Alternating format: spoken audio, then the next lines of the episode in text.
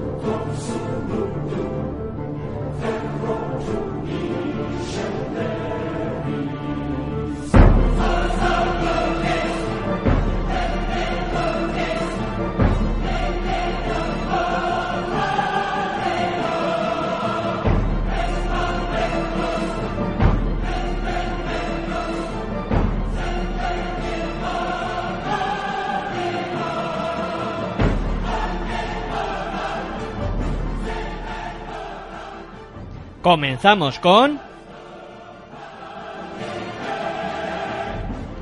Universo FEP.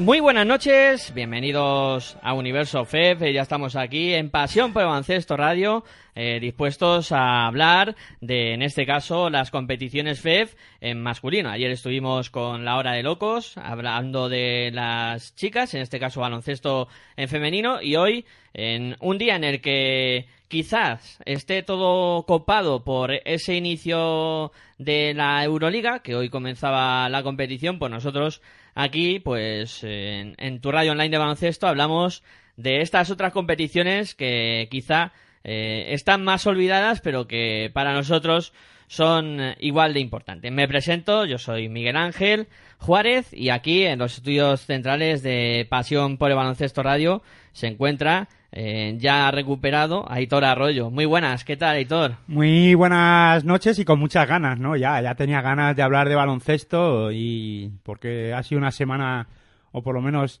un inicio de semana algo algo duro a pesar de que hemos tenido pues ese fin de semana largo, pero bueno, ese virus maldito que, que hay por que azota eh, eh, España, mejor dicho, no, no solo la zona de, de, donde tenemos los estudios centrales, aquí en Valdemoro, en Madrid, hay que decirlo, pues no eh, azota el resto de España también, ¿no? en vez de el tiempo van a tener que decir dónde están los virus también en el telediario, ¿no? Sí, sí, van, después de tiempo va a tener que venir el, la zona de virus y decir cómo va la cosa por, por todo el país. Bueno, se ha disputado la segunda competición de, o sea, la segunda jornada de estas dos competiciones. Decir, antes de empezar con la vorágine de resultados eh, y empezar a hablar de, de, los partidos y oír a los protagonistas de los mismos, que para contactar con nosotros eh, lo podéis hacer en arroba baloncesto radio, la B y la R con mayúsculas, y también en, nuestro email que es pasión por baloncesto arroba gmail.com. Arroba baloncesto con las dos con mayúsculas radio eh, es el Twitter el Twitter, correcto. Porque tenemos Facebook también. También tenemos Facebook, ahí Pasión por Baloncesto Radio, nos buscáis y también nos podréis encontrar sin ningún problema, claro que sí. Todo estamos en todas las redes sociales para que vosotros podáis interactuar eh, con el programa y en Twitter ya que poco a poco vamos creciendo y ya somos legión, ¿no? 519 seguidores, para mí esos somos muchos ya, son sí. muchos, ¿no? Muchos que siguen la pasión como nosotros del baloncesto, ¿no? Los que no nos siguen es que no tendrán la misma pasión que nosotros. Claro que no. O no se han dado cuenta que hay algo que se llama pasión por el baloncesto radio. Exacto, y bueno, eh, después de introducir el programa y, decir cómo podéis contactar con vosotros, vamos a iniciar Con ya. nosotros será. Con nosotros, no con vosotros. Con Eh, vosotros contactamos pues a través de las ondas. Eso es. Eh, pues vamos a pasar ya a la estructura del programa, ya sabéis, de foro, eh, resultado, clasificación, hablar de la jornada y luego, tras el descanso, hablaremos de la Les Plata, también resultados eh, y repaso a la jornada. Venga, pues nos metemos ya en eh, faena y vamos con los resultados de la LEF Oro.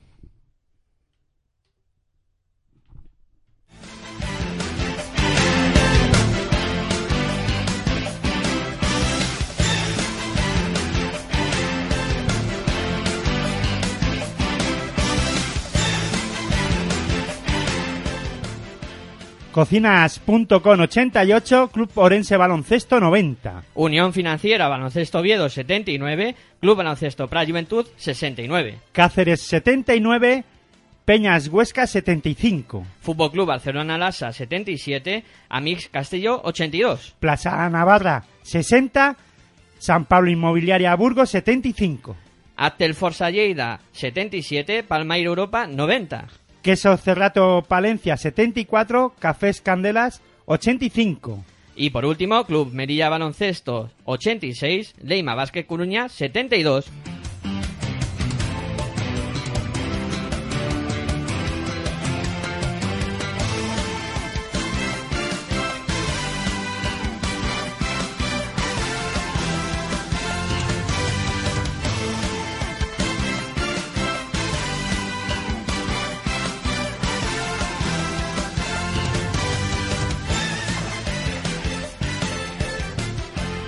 La clasificación tras esta segunda jornada eh, de la eh, de la segunda jornada de la LEF Oro Club Melilla eh, segun- eh, primero con dos victorias cero derrotas segundo Palma de Europa eh, con 2-0 Cafés Candelas Breogán tercero con 2-0 Cáceres Patrimonio de la Humanidad cuarto con 2-0 quinto eh, cocinas.com con 1 y 1 le sigue San Pablo Inmobiliaria Burgos 1-1, Unión Financiera Oviedo 1-1, Amic Castelló 1-1, Fútbol Club Barcelona Lasa 1-1, Queso Cerrato Palencia 1-1, Peñas Huesca una victoria, eh, una derrota, Club Sorense Baloncesto igual, una victoria, una derrota, eh, cierran las clasificaciones, Forza Lleida 0-2, Leima Vázquez Coruña 0-2, Planasa Navarra 0-2 y Pra Juventud, que es el último de la clasificación por Básquet Averas, 0-2.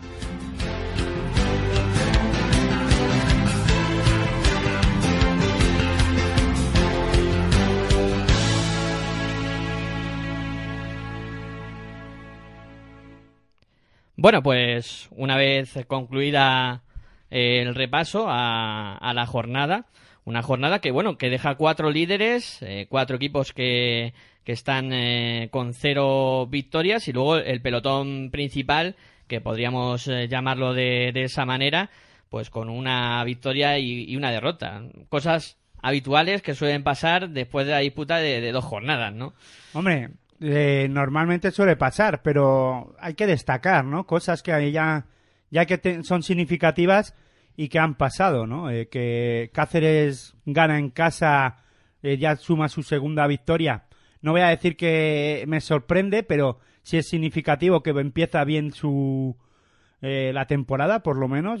Un equipo que debuta en la en la clasi- en la competición, pues siempre tiene dudas y a ver cómo va a comenzar. Y fíjate que ya ha conseguido dos, dos victorias. No me sorprende porque ha hecho una gran pa- plantilla para no tener problemas, incluso, ¿por qué no? Soñar con jugar eh, esos playoffs de ascenso a, Liga Endesa CB y bueno, pues eso es destacable, ¿no? Para mí el, la victoria de, de Cáceres, no tanto porque sean eh, en casa, sino porque, bueno, suma su segunda victoria y eso es, es importante, ¿no? Luego, Orense eh, gana su primer partido ya eh, dentro de, de la competición. Ya hablábamos la semana pasada que bueno, que era un equipo que está en, en esa fase de, de adaptación a una cosa rara o diferente que suele pasar o que ha pasado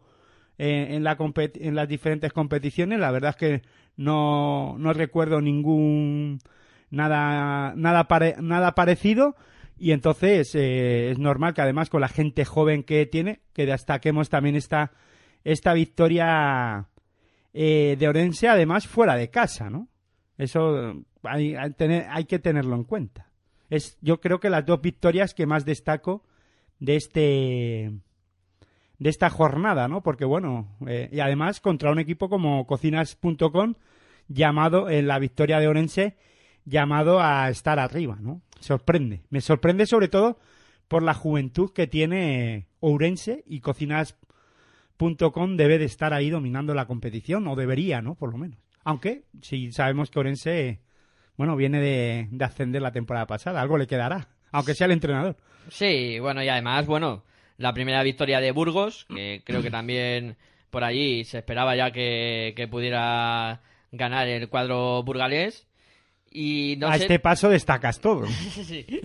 y, luego... Eh, o destacamos todo, perdón. Al, el Praia Juventud, que sus inicios pues son... Eh, pues eh, así de... Pero eso no hay que destacarlo, eso, eso no es destacable, ¿no? Sí, bueno, es por comentar un poquito.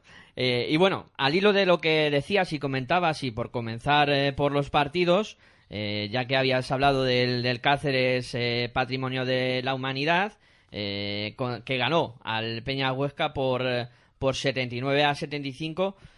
Yo me sumo ¿no? a lo que has dicho. Un equipo que este año eh, acaba de ascender, ya tiene dos victorias y creo que eso es muy importante para ellos. Hombre, la ola de la buena pretemporada que ha hecho parece que continúa, ¿no? Y, y parece que están bien, han trabajado bien físicamente y han sacado buenos resultados en pretemporada y parece que ese, esa ola les lleva a, bueno, ese gran trabajo, mejor dicho, ya lo de la ola ha sido un símil ahí un poco pues para eh, introducirlo, introducir el tema de, Cáceres.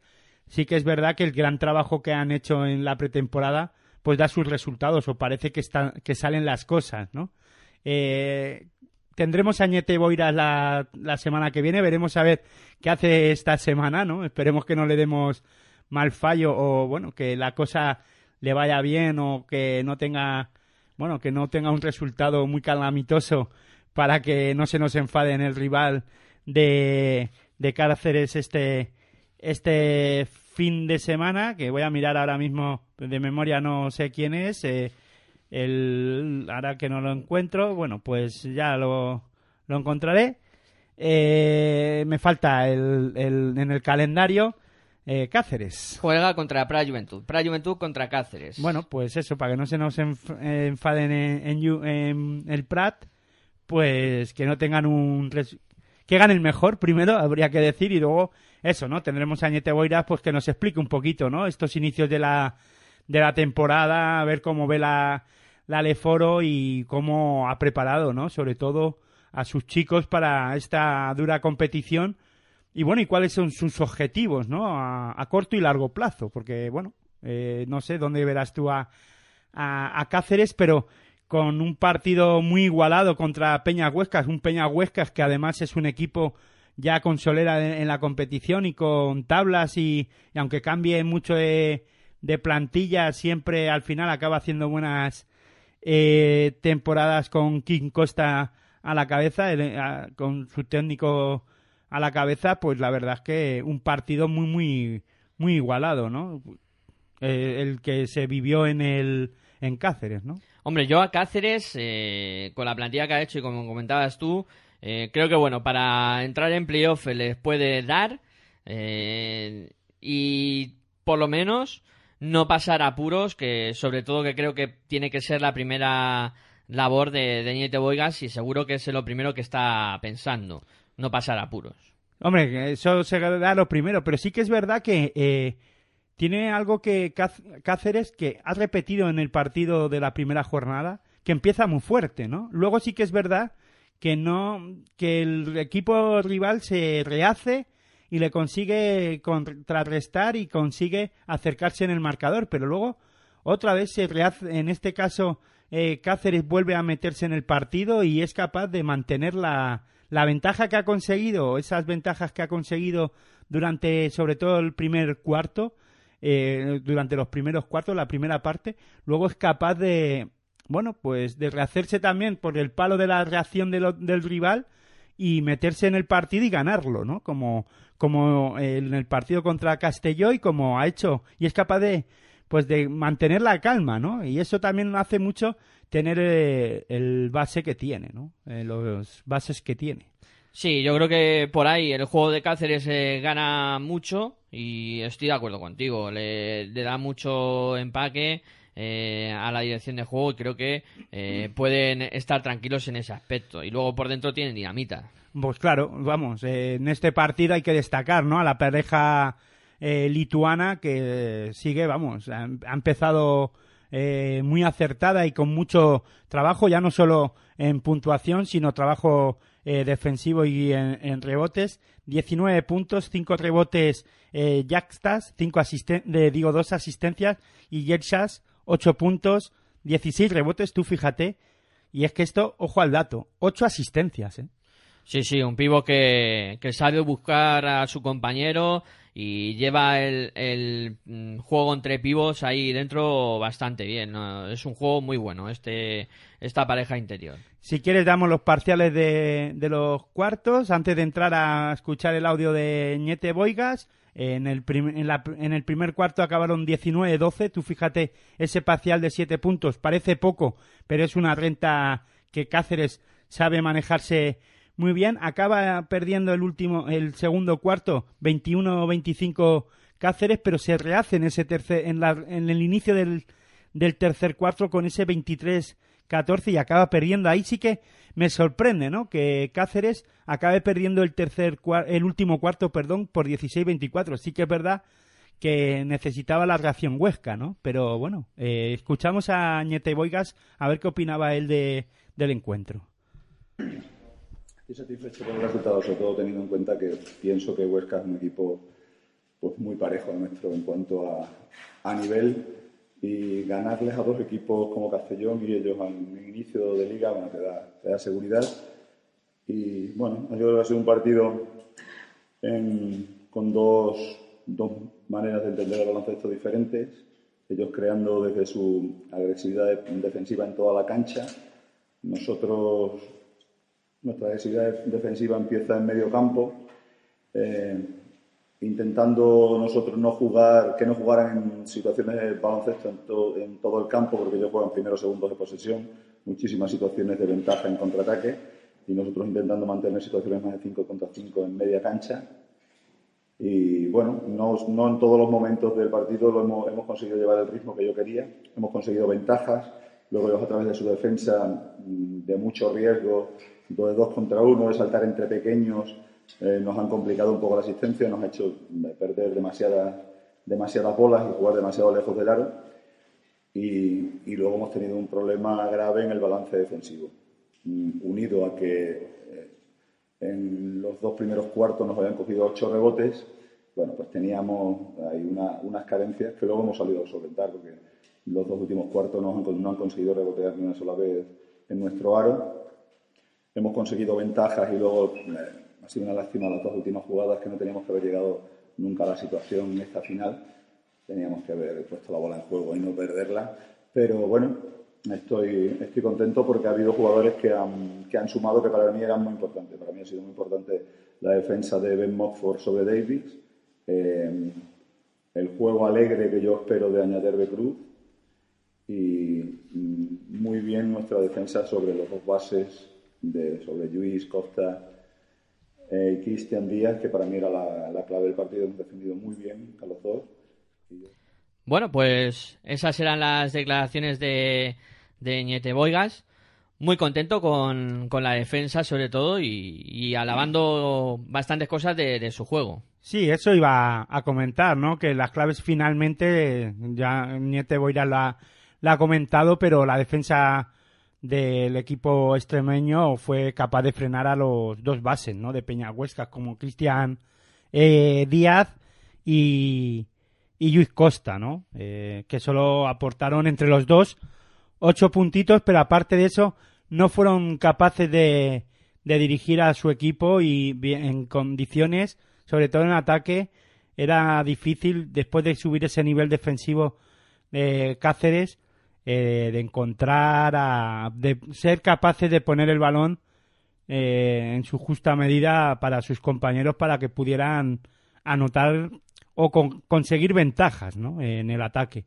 Y bueno, y no tenemos audios de, de King Costa, pero eh, destacar en, en Huesca, pues yo destacaría a Dani Bogdignon, que fue uno de los que por lo menos eh, remó para intentar conseguir la victoria y casi lo, lo consigue eh, consiguiendo 19 puntos y 13 rebotes, ¿no?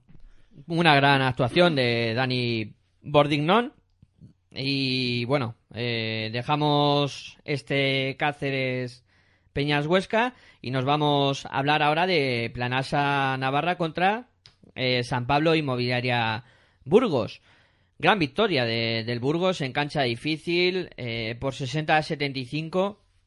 Eh, creo que bueno, empieza a poner alguna piedra este San Pablo Inmobiliaria de Burgos para el futuro, eh, porque creo que es un equipo que está llamado a estar en esas posiciones delanteras y con esta victoria fuera de casa pues le da un poco ese punch eh, de que en la primera jornada no habían conseguido ganar en casa, se habían quedado un poquito con la espina clavada y ahora llega la segunda jornada y ya contra un Planasa Navarra que es otro de los equipos que van a estar en, competición hasta el final, pues ha conseguido una victoria muy importante eh, fuera de casa, que esto eh, en esta competición siempre es complicado, ¿no? Siempre hemos dicho que aquí las victorias fuera de casa se pagan y aquí Burgos pues consigue una excelente eh, victoria que creo que le refuerza de cara al futuro. Sobre todo es una victoria de moral contra un equipo complicado y que creo que les puede servir para, pues eso, poner piedrecitas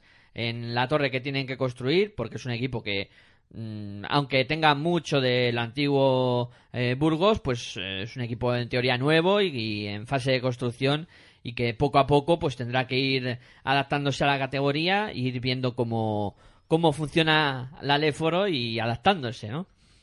Y creo que, bueno, eh, el, el, San Pablo Inmobiliaria de Burgos con este partido ya lo va haciendo, poco a poco. Sí, hombre, eh, perdón, porque todavía parece que eh, el virus me ataca y ahora parece que me ataca la garganta, ¿no? Esto ya, vamos, sería espectacular que, que me viera en problemas para poder terminar ni siquiera en condiciones el, el programa, ¿no? Eh, la verdad es que lo que sí me sorprende sobre todo de, de San Pablo Inmobiliaria es la reacción, ¿no? Tras el mal encuentro contra el equipo del Barça B, contra, eh, sí, contra el Barça B, el equipo del Fútbol Club Barcelona B, eh, reaccionar de esta manera y además endosándole a un equipo eh, como el Planasa Navarra, que también ya es un equipo veterano dentro de la competición, ¿no? Eh, que ya sabe lo que es estar en Lef, en Leforo y, que, y sabe lo que es pasarlo mal y que tiene que ganar partidos como este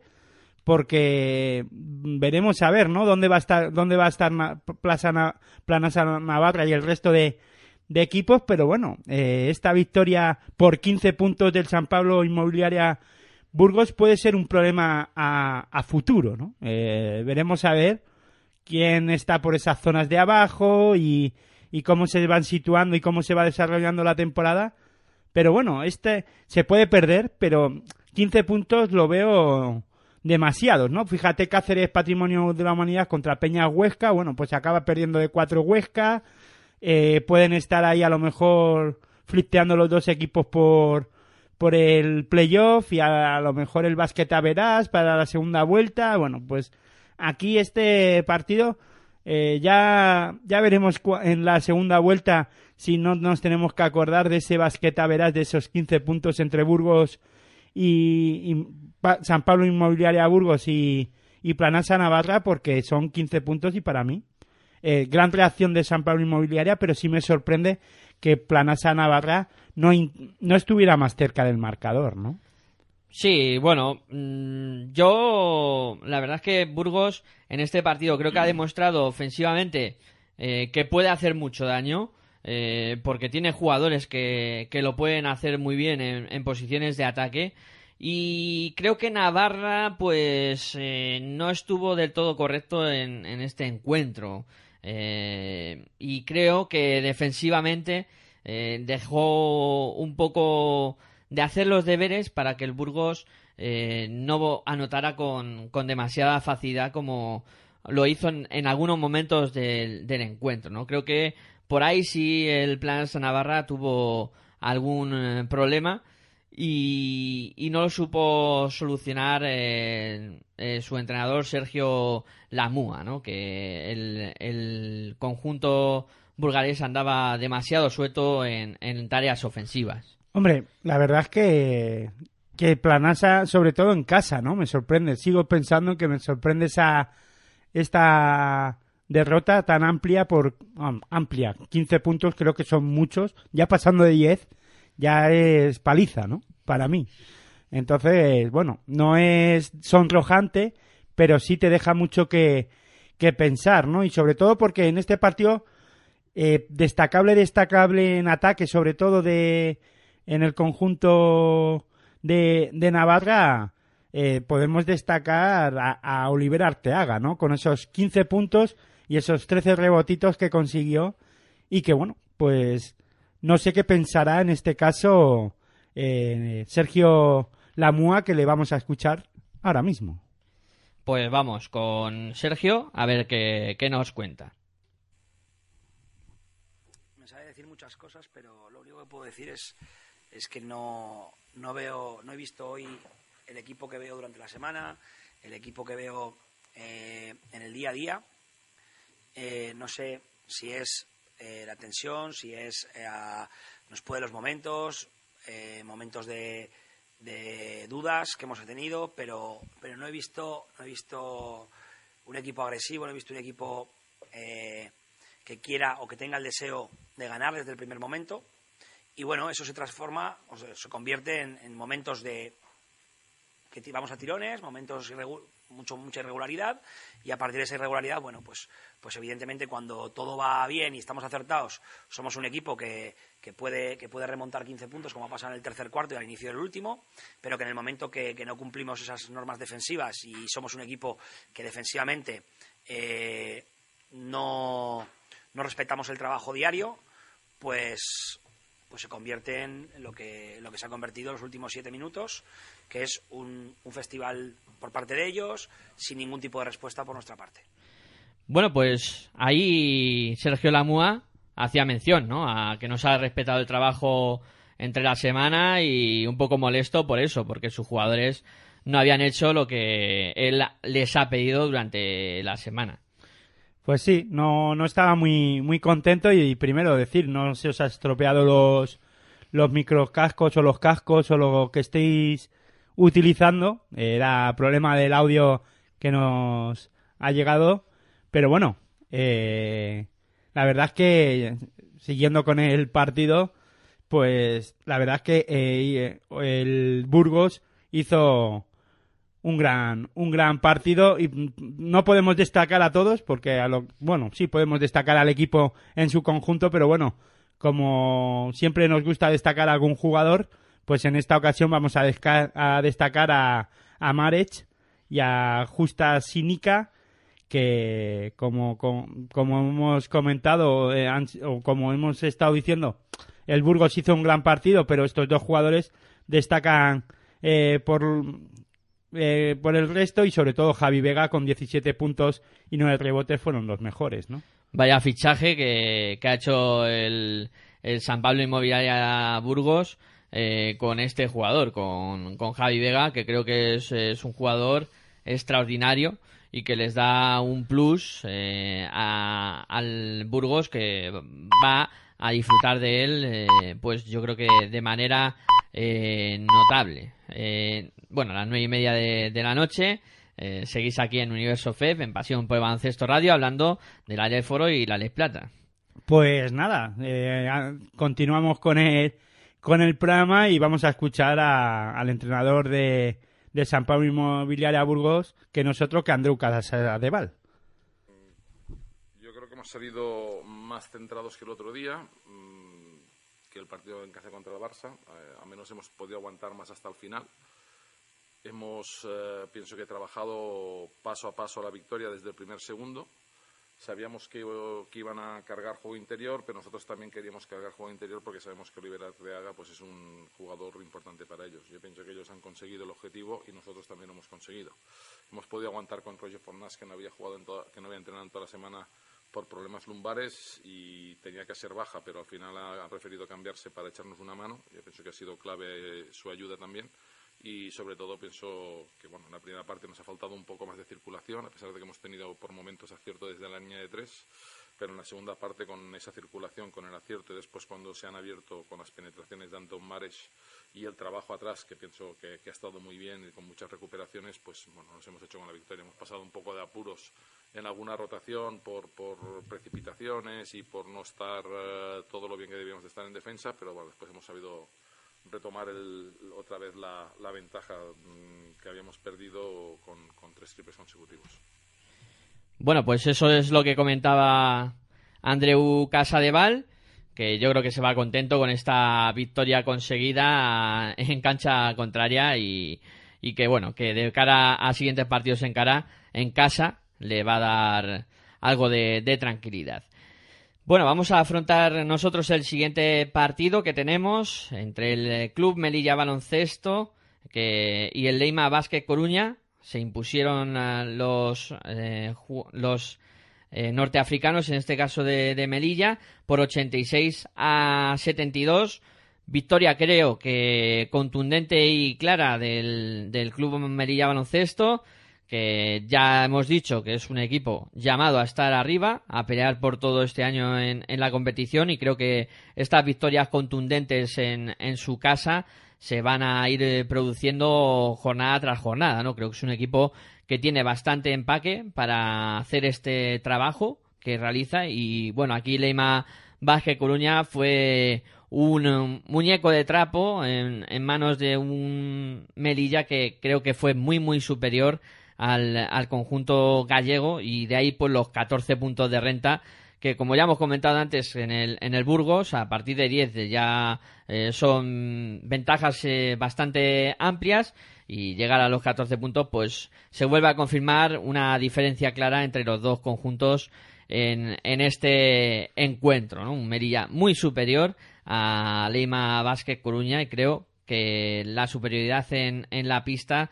eh, se produjo también por la buena actuación de los jugadores de Melilla. Hombre, hay que primero decir que el, el entrenador del Lima Vázquez Coruña preparó a conciencia este partido, ¿eh? se vio el trabajo en la pista, por lo menos hay que reconocerlo, ¿no? No le salieron del todo bien las cosas, pero bueno, eh, se le acabó torciendo el partido, ¿no? Pues a medida que fue desarrollándose el encuentro y sobre todo contra un par, eh, contra un rival como Melilla que, que como bien has dicho tú Miguel Ángel es un equipo pues no voy a decir a estar llamado a liderar toda la competición pero sí a estar arriba no eh, y por qué no pues incluso pues eh, no acabar entre los cuatro primeros de la competición mm, a mí no me gusta hablar de la palabra mágica esa de fracaso no pero sí sería una decepción no eh, para mí sería una decepción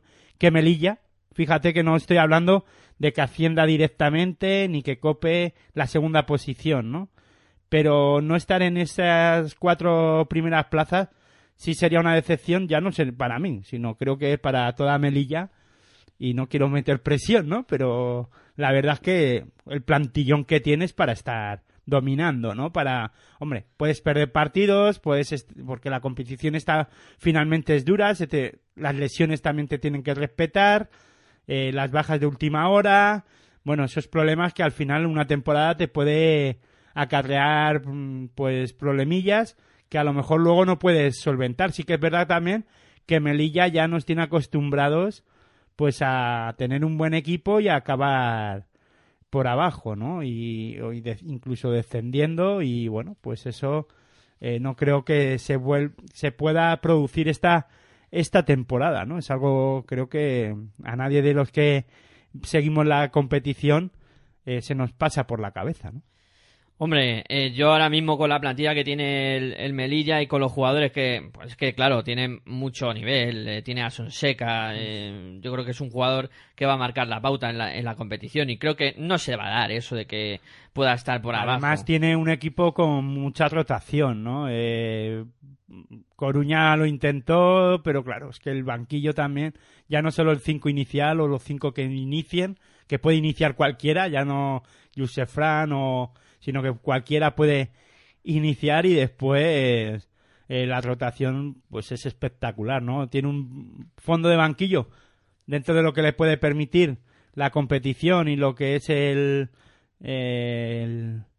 bueno, pues el aléforo y la calidad que puedan, pero tener eh, para poder jugar aquí, pero es que están a un nivel, yo muchos de los jugadores que están aquí en Melilla perfectamente pueden ser jugadores ACB y estar en un eh, pues en, el, en, la rotación perfectamente de, de los equipos ACB del sexto para abajo, ¿no? Yo estoy de acuerdo contigo, o sea, plantillón del, del Melilla que tiene mucha clase y, claro, la IMA Basket, a pesar de como tú, que tú habías dicho que había planteado muy bien el, entrenador eh, Tito Díaz el, partido, pues nada pudo hacer ante la avalancha de, juego ofensivo de, del Melilla. Hombre, superioridad, ¿no? Superioridad de la plantilla de, en este caso, de Melilla, que hay que destacar, pues es que vamos a destacar durante muchas jornadas a estos dos hombres, yo creo, ¿no? Tanto como Sonseca como Suka con, eh, estuvieron muy bien con 18 puntos los dos y luego un, jugador que, que se suma, ¿no? Por eso digo que tiene que aquí puede aparecer cualquiera y estamos hablando de jugadores, de tres jugadores que han pasado de 15 puntos, ¿no? Eh, tanto como Sonseca, Suka con 18 y Almazán con 17 puntos, pues fíjate, y podíamos destacar más cosas, ¿no? Pero bueno, el programa no queremos que se nos alargue mucho y no podemos eh, destacar todo. Sí que vamos a escuchar en este caso, para no alargarnos mucho más, al entrenador de, de Melilla, Alejandro Alcoba. Un partido muy complicado, muy competido ante un, ante un rival que no se ha rendido en ningún momento. Hemos empezado eh, a un nivel muy alto en defensa y en anotación, pero Coruña no ha respondido, ¿no? Ha tenido mucho acierto, ha hecho muchos tiros de, de nivel. El primer cuarto ha sido un, intercambio de golpes, ¿no? Eh, estaba muy fluido, con, muy buena circulación de balón, generando dentro, generando fuera, generando tiros cómodos. Y Coruña no, no, seguía el ritmo, ¿no? Seguía el ritmo a base de, del acierto exterior, sobre todo de, de Stelzer, y, aprovechando por algunas pérdidas de balón que hemos tenido en medio campo que le ha permitido contraataques muy cómodos, ¿no? Hemos empezado el segundo cuarto aún metiendo una marcha más Creo que aquí hemos, no hemos ido eh, siete, ocho o nueve puntos arriba. Hemos tenido la oportunidad de romper el partido, pero en ese momento eh, Coruña ha, puesto la zona, ¿no? Y creo que la zona ha marcado el, el tiempo del, del, partido. Y lo que han sido 15 minutos muy buenos de primer y segundo cuarto, los últimos cinco minutos del segundo cuarto ha sido para nosotros eh, estancarnos, eh, no hemos visto, no hemos tenido ninguna, ningún tipo de fluidez, hemos estado muy parados contra la zona, no hemos corrido cuando eh, hacíamos buena defensa y, pararnos en ataque nos ha perjudicado en la defensa, hemos estado mucho más lentos, hemos estado mucho más, bueno, llegando tarde a todas las situaciones en las que debería, deberíamos anticiparnos. Y Coruña pues no ha sacado una ventaja aquí que, le ha permitido irse al descanso con con cuatro o cinco puntos, creo, de, ventaja en el marcador. El segundo cuarto, eh, eh, el tercer cuarto y el último cuarto, yo creo que la segunda parte, eh, el denominador común ha sido que hemos dado uno o dos o tres pasos más en defensa. El equipo ha estado muy duro eh, detrás y eso nos ha permitido correr, eso nos ha permitido eh, anotar con más facilidad y sobre todo hemos tenido una lectura mucho más fluida y un juego mucho más dinámico contra la zona. ¿no? Hemos, hemos encontrado contra la zona situaciones de, de, de, du, de Sonseca, hemos estado mucho más acertados al tiro y sobre todo hemos sido más dinámicos a la hora de, dividir la zona, de dar un pase más y de generar eh, puntos más cómodos. ¿no? Llegábamos al último cuarto con ventaja, pero, pero Coruña no se ha rendido, no se ha rendido y nos ha costado mucho, hemos tenido que remar. Sí que ellos ya han quitado la zona último cuarto, ha sido mucho más llevadero, pero hasta que quedaban cinco minutos estaban en el partido, estaban dando guerra y estaban todavía pues, pues llevándonos hasta, hasta el límite de, nuestra, de nuestro rendimiento. Bueno, pues ahí alababa el técnico del, del Merilla también el trabajo de, del Básquet Coruña, de, del cuadro que dirige Tito Díaz, que, bueno, comentaba que había estado Coruña hasta el último momento peleando por, por el partido y peleando por, por dar guerra, pero bueno, como ya hemos comentado, la superioridad del, del cuadro melillense acabó por, por destrozar eh, los envites de, de Lima Vázquez Coruña, que, que, no pudo aguantar y, y, haberse, haber estado del todo metido el partido hasta el final. Eh, creo que bueno, compitió, pero le falta un pelín.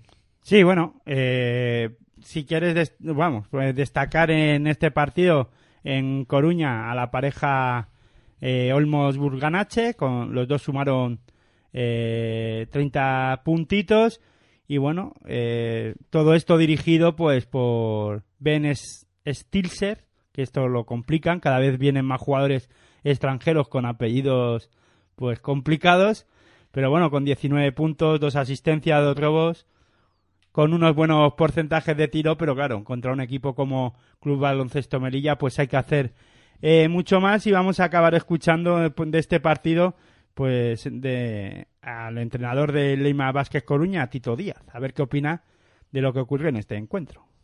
Pues primero felicitar a Melilla, yo creo que han estado muy serios en el partido, no se han eh, han, han, sabido jugar 40 minutos, tener paciencia, esperar y al final han encontrado el acierto que no tenían. Eh, entonces felicitarles, yo creo que es un buen equipo, están hecho un buen equipo y bueno, están jugando muy bien, yo creo que han ganado merecidamente. Nosotros eh, también he felicitado a mis jugadores, ¿no? Nosotros somos un equipo, bueno, bastante humilde, pero es que además llevamos tres semanas entrenando siete, ocho jugadores. Hoy hemos venido con ocho y yo creo que eso lo hemos pagado en el rush final, ¿no? Hemos tenido que volver al partido dos veces. Primero en la primera parte, cuando nos cogen ocho puntos, eh, cambiamos de defensa, empezamos a poder correr, empezamos a coger rebotes y bueno, nos metemos de, claramente en el partido, le superamos y yo creo que el descanso les ayudó mucho. Además con la canasta final desde media pista, ¿no? Cuando estábamos siete arriba y jugando mejor, llega una canasta desde medio campo y el parón, ¿no? Eso nos perjudicó. La salida de la segunda parte nuestra ha sido mala eh, ellos nos han pillado, se han ido en el marcador y hemos tenido que volver a remontar otra vez. Nos hemos vuelto a poner a dos puntos a falta de seis minutos, a cuatro puntos a falta de cinco minutos, pero ahí ya no hemos podido más. Hemos fallado alguna canasta fácil debajo del aro y ellos han seguido trabajando, eh, han seguido con su ritmo y con su nivel de juego, con su rebote, con su potencia, ¿no? con su potencial también de jugadores y bueno, y al final nos han fallado las fuerzas. De hecho, el parcial final, si estábamos 69-65 los últimos minutos, en los últimos cinco minutos, el parcial es significativo, ¿no? El parcial es 17-7. Ese parcial final acabó de hundirnos. Pero súper satisfecho del trabajo de mis jugadores. Bueno, pues eso es lo que comentaba Tito Díaz. Muy contento por el trabajo de, de sus jugadores y bueno, es que no les puede pedir más, ¿no? Sí, sobre todo, hombre, no les puede pedir más eh, contra Melilla. Eh, yo creo que está contento porque es contra un equipo como Melilla y al final le lleva a, hasta el último cuarto metido en el partido o llegan hasta el último cuarto metidos en el partido con un equipo con un equipazo como Melilla puede estar contento, aunque a buen seguro que de puertas para adentro le dirá a sus chicos que no se puede acabar un último cuarto sobre todo de esa manera, ¿no? Claro que sí. Eh, seguro que eso se, se, lo diría para fuera dar un poco ese reconocimiento a, a sus jugadores, pero seguro que hay cosas que, que habrá corregido de cara a futuros eh, encuentros. Venga, vamos a avanzar nosotros al siguiente encuentro, en este caso Unión Financiera Oviedo Baloncesto 79, eh, Club Baloncesto Pra Juventud eh, 69, eh, victoria por 10 eh, puntos eh, de diferencia del, cuadro de, Oviedo Baloncesto, que en este caso eh, se ha recuperado bastante bien de la derrota que había sufrido en, en la primera jornada ante el, Peñas de Huesca y ante un Juventud que ya hemos dicho que, que no empieza bien lo, la Un Pra competición. Juventud, mejor dicho. Eh, pra, pra Juventud, perdón. Eh, que no empieza muy bien la, la competición, eh, que es un equipo que va de menos a más y que, eh, bueno, aquí el Unión Financiera Baloncesto estuvo mucho más puesto en la pista. solo, eh, o sea, eh, por parte de- del Oviedo Baloncesto hubo cinco jugadores que no anotaron ni un solo punto. El resto se tuvieron que echar a equipo a, las espaldas. Y el CB Prat eh, Juventud que estuvo muy, muy mermado por el lanzamiento exterior, ¿no? Creo que fue la gran rémora del cuadro eh, de Badalona en este encuentro. Por eso creo que se puede sacar la conclusión de que vino la derrota por ahí. Hombre, es importante, ya hablamos que sobre todo la Universidad de, de Oviedo en su casa hace su, su valía o es un, es un fortín, ¿no? Yo no quiero recordar que hace dos temporadas mantuvo un récord importante, ¿no? Que eh, acabó pues sin, creo que perdió dos partidos o un partido en, en casa y eso hace que, que la pista de, en este caso de, de Oviedo sea, sea difícil de, de doblegar, ¿no? Siempre en, en Oviedo vamos a hablar que los partidos o están muy igualados si se los lleva el visitante por poca renta.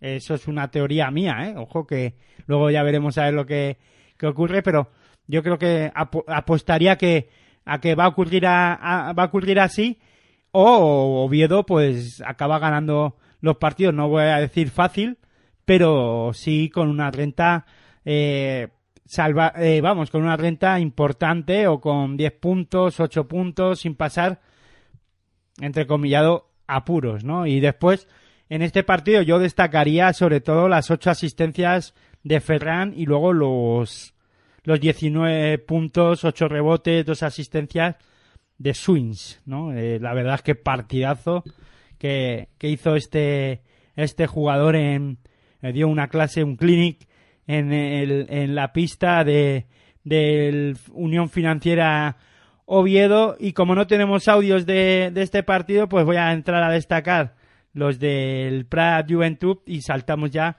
al siguiente encuentro no por desmerecimiento sino porque tenemos que continuar con el programa, ¿no? Eh, bueno, pues destacar en el Plata a Xavi Forcada con esos 19 puntos, 4 asistencias, 8 rebotes.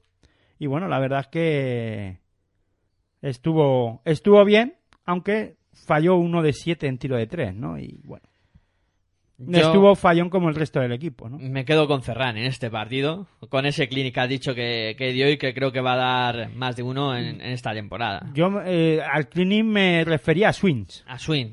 Pero bueno, Ferran también con las Sí, a la hora de, de dirigir y de decir, bueno, métela tú que a mí me da la risa o yo no la quiero meter, métela tú que yo soy el base y no soy anotador, pues eh, me puedo quedar, ¿no? Como clinic, pero yo el clinic en, ano- en sobre todo en ataque de swings, ¿no? Sí, y además ocho rebotitos, que gran partido, ¿no? Gran partido. ¿Qué sí, quieres señor. más? Yo no le pido mucho más. Eh, bueno, eh, tal vez en su equipo le piden muchísimo sí, más, claro, ¿no? Si hiciera más, mejor para ellos. Pero bueno, no está mal el partido, claro que no. Eh, avanzamos, como comentaba Hitor, por la jornada.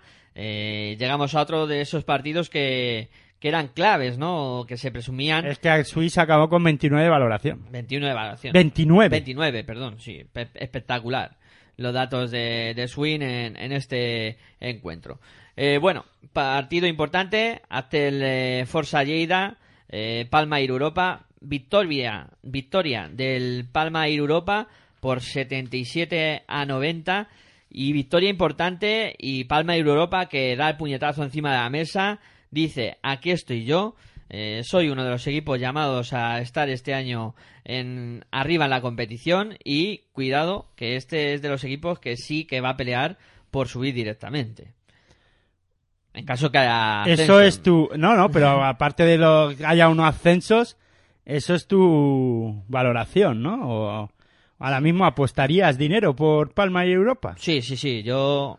mm, Además que voy a hacerlo. Mañana voy a meterle algún eurillo a que sube el Pero Palma y algún Europa. eurillo, eso no es confiar mucho, ¿eh? Bueno, cinco, así. Cinco estarían bien. Oh, no estás muy seguro. Sí, sí, bueno. eh, creo que va a subir, vamos. Eh, pero vamos, gran partido el Palma y Europa aquí. Y, y creo que. Hombre. Hemos hablado de Melilla, que Melilla es un equipazo y solo puede subir uno de directamente, ¿no? No, pero aparte de eso, la competición es muy dura. Tienes a Breogán, tienes a Palma... eh, bueno, en este caso tú dices eh, a Europa, que podría estar ahí, pero yo antes de meter a, a este equipo metería, pues eso, a cocinas.com, a, a Palencia, que aunque ha perdido esta, esta semana contra Orense, bueno, eh, contra Orense no, bueno, ahora hablamos. Eh, que no me quiero despistar, pero Palencia va a estar, va a estar ahí arriba, ¿no? Sí, sí, Valencia va a estar arriba sin, sin ningún género de dudas. Eh, y claro, hombre, es muy arriesgado decir eh, un equipo y decir, bueno, pues este va a ser el que el que va a estar arriba, ¿no? Si tenía razón, Kerso Cerrato, que ha perdido esta jornada con, con Breogán, y a pesar de eso de la derrota, pues Ah, había arriba. dicho Orense. Eh, Pues eso, pues Gallego había era. dicho, no, había aquí, eh, claro, gallego, pero no era el gallego que había que, que decir, ¿no? Y bueno, de este partido creo que hay que destacar sobre todo que Palma tiene un jugadorazo. O sea, sí, donde va, triunfa, ¿no? Como suele decir el anuncio aquel. Que nosotros que Richie Guillén. Yo creo que sí, es con esos se ha adelantado Miguel Ángel, pero ya lo destaca él porque es su equipo, ¿no? Y para eso eh, tiene derecho él a hablar de, de su equipo. Sí que es verdad que del, del Palma a Europa, pues hay que destacar a Richie Guillén con esos 28 puntos y 8 rebotitos. No recuerdo los puntos de valoración, pero la verdad es que importante eh, partido el que el que hizo Richie Guillén para la victoria, ¿no? Eh, de su de, su equipo. Y vamos a escuchar, si quieres, a Joaquín a Joaquín Prado de de Lleida a ver qué opina él de la derrota de, de su equipo. Bueno, creo que hemos eh, jugado un partido ante un ante un rival que ha sido que ha sido superior en el día de hoy, que a día de hoy ha demostrado que están por encima nuestro. Eh, creo que nos han superado prácticamente en todas las facetas del juego. Eh, han estado pues, más, más sólidos defensivamente. Eh, creo que están, han estado mejor plantados en la pista y sobre todo han, han movido muy bien el balón, han tenido un nivel de acierto muy alto, han encontrado sus jugadores importantes en los momentos claves de partido. Um, creo que han hecho un muy buen partido, un muy buen partido especialmente ofensivo. Uh, nosotros en líneas generales, yo creo que durante todo el partido, especialmente en la primera parte, hemos estado muy blandos, o al menos hemos estado mucho más blandos de lo que esta liga y este equipo hoy requería. Mm, bueno, lo que, lo que tenemos que valorar ahora mismo es si hemos estado blandos o si somos blandos. Eh, evidentemente, si somos blandos, tenemos un problema muy gordo para competir en la Lebor. Si hoy hemos estado más blandos de lo que requiere la competición, pues, pues eh, evidentemente nos, nos reharemos y competiremos. Bueno, eso es lo que decía eh, Joaquín Prado, que no estaba muy contento. ¿eh? Y es que Lleida 0-2 de inicio, un equipo llamado también a estar ahí arriba. Sí, pero sobre todo porque eh, yo en las declaraciones, vamos, lo que ha comentado sobre todo al final de eso de la de blando o no blando, eh, lo leo en tres líneas el competir o no competir, ¿no? Yo creo que al final, pues no acabó, eh, la sensación por la que él se lleva es si son competitivos o no, ¿no? Y claro, eh, para un entrenador eso es complicado valorarlo, ¿no? Y decirlo además, como lo, como lo ha comentado. Yo lo leo en esa línea, ¿no? En esa testitura en la que eh, estamos para competir. Si lo estamos, no tengo problema. O sea, bueno, pues ha sido un, ha sido dos errores o hemos tenido algún error. La sensación a lo mejor que a él le queda es que todavía no tiene claro si son competitivos o no, ¿no? Y que lo tienen que ir viendo durante la, la temporada, ¿no? Cuando pierden un partido en el que, bueno, pues Richie Guillén hace esos 36 puntos eh, de valoración, que ahora ya, ya lo he consultado. Fíjate, 7 de 7 en tiros libres, ¿no? De, de Richie, de Richie Guillén. Y si quieres, pues vamos a, escuchar ahora al, bueno, antes de eso, habrá que destacar a alguien de, de Lleida, decir que el, el que mejor pudo estar es Marsals con 23 puntitos, 6, rebotes, ¿no? Y bueno, eh, ahora sí, vamos a escuchar al entrenador de, del equipo vencedor en esta ocasión de este encuentro entre Aztel Forza Lleida y Palma de Europa, que nosotros que Ángel Cepeda.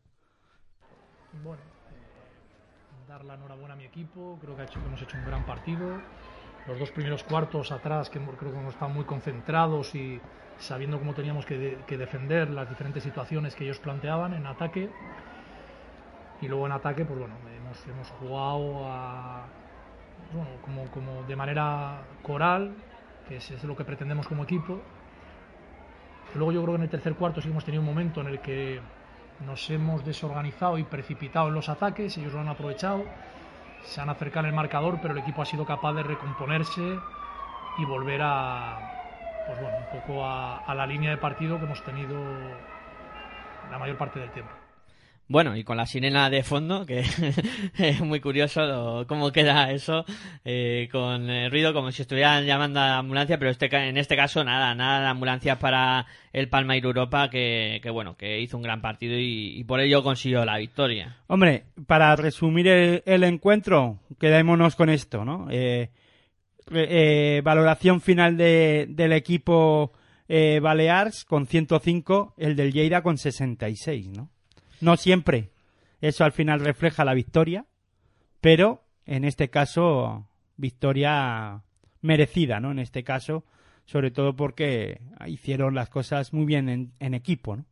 Claro que sí, los 105 puntos de valoración no se consiguen así como así. No, por mucho que nosotros destaquemos un jugador y al final es esto es un juego de equipo y todos hacen cosas bien o regulares para conseguir ganar los encuentros.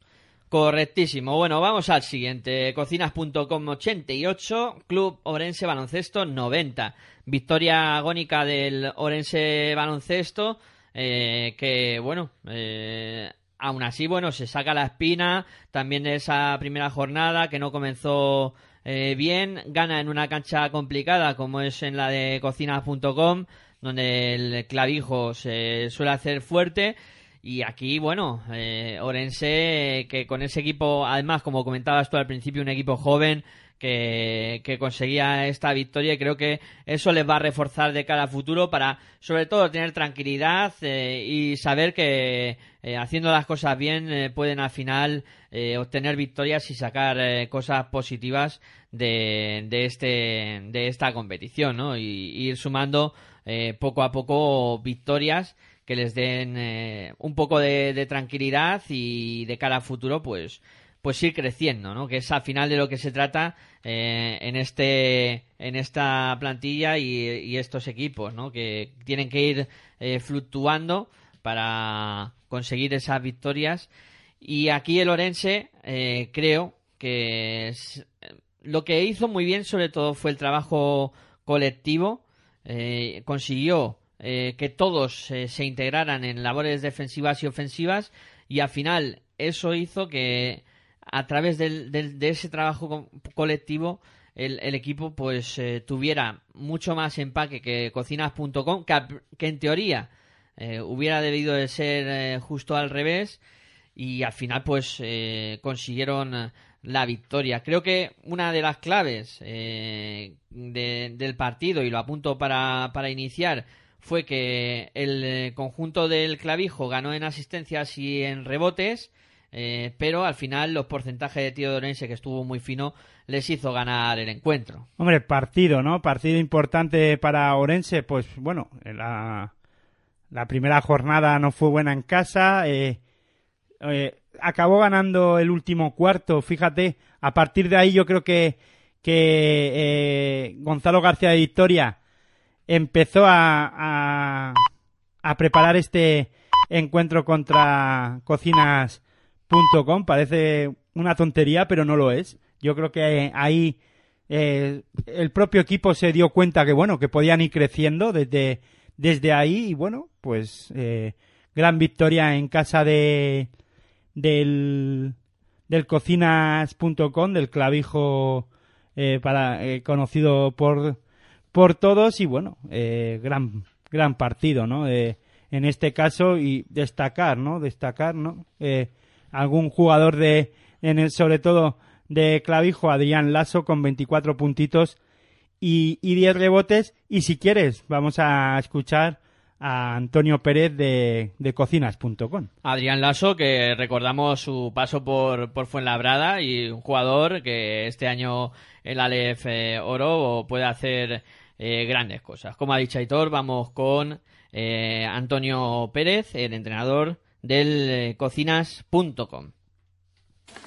Una valoración del partido, pues bueno, eh, todo parecía muy, muy, muy bonito, muy sencillo, pero en esta liga si tienes un dos, tres minutos de relax y dejas que, que jugadores buenos de esta liga pues entren en flow, empiecen a meter y, no sepas controlar eso, pues eh, que es lo que ha pasado hoy, pues el partido se te va. ¿eh? Desde luego el equipo a nivel colectivo ha jugado un buen baloncesto, pero se ha encontrado con dos jugadores en estado de gracia en la línea de tres puntos. Hemos intentado que nuestros dos mejores defensores estuviesen con ellos y respuestas colectivas, pero pues no fue suficiente, incluida la última canasta. Eh, cuando un jugador está así, pues bueno, pues no digo que hay que, que darle el partido, pero se, se, hace muy complicado. Se hace muy complicado y es una pena porque el partido lo teníamos controlado. A mediados del tercer cuarto el equipo estaba estaba 17-18 puntos arriba, nos enca encajamos un parcial de 9-0, tres triples seguidos, después de un tiempo muerto de ellos.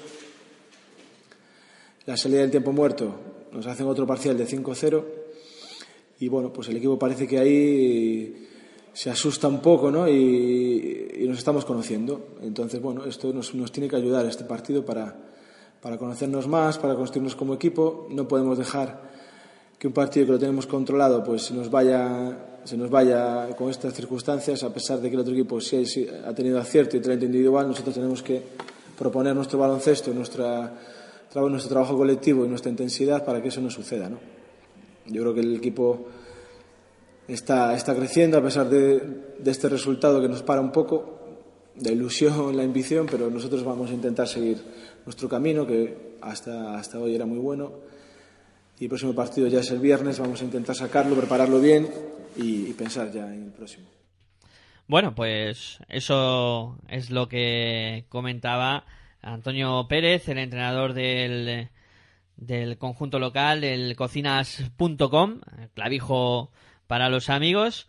Eh, que bueno, alababa el juego de su equipo, que aunque hubieran perdido de dos puntos, pero bueno, que el trabajo estaba bien hecho, sí les pedía un poco más de intensidad en defensa, que se pudieron despistar en algún momento del, del partido y bueno, eh, ahí al final la victoria cayó del lado de, en este caso, del conjunto visitante del, del Orense, eh, del Club Orense Baloncesto, que, gran victoria, por el otro lado. Sí, bueno, claro, ya lo había comentado, ¿no? Gran, gran victoria, sobre todo porque eh, si algo tiene o parece ser que la identidad de este equipo es no tirar los cuartos y los partidos, ¿no? En este caso.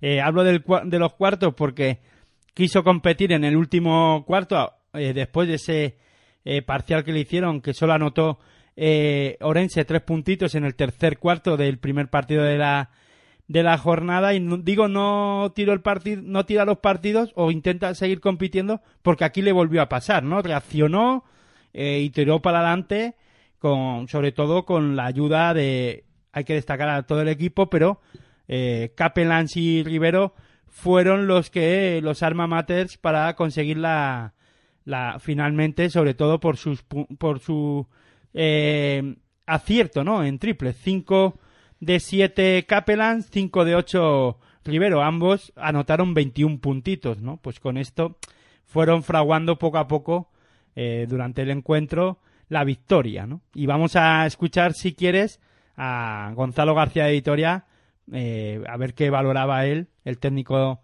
de Orense. Seguro que a buen seguro estaría muy contento con esta, estaría muy contento con esta victoria. Vamos a escucharle.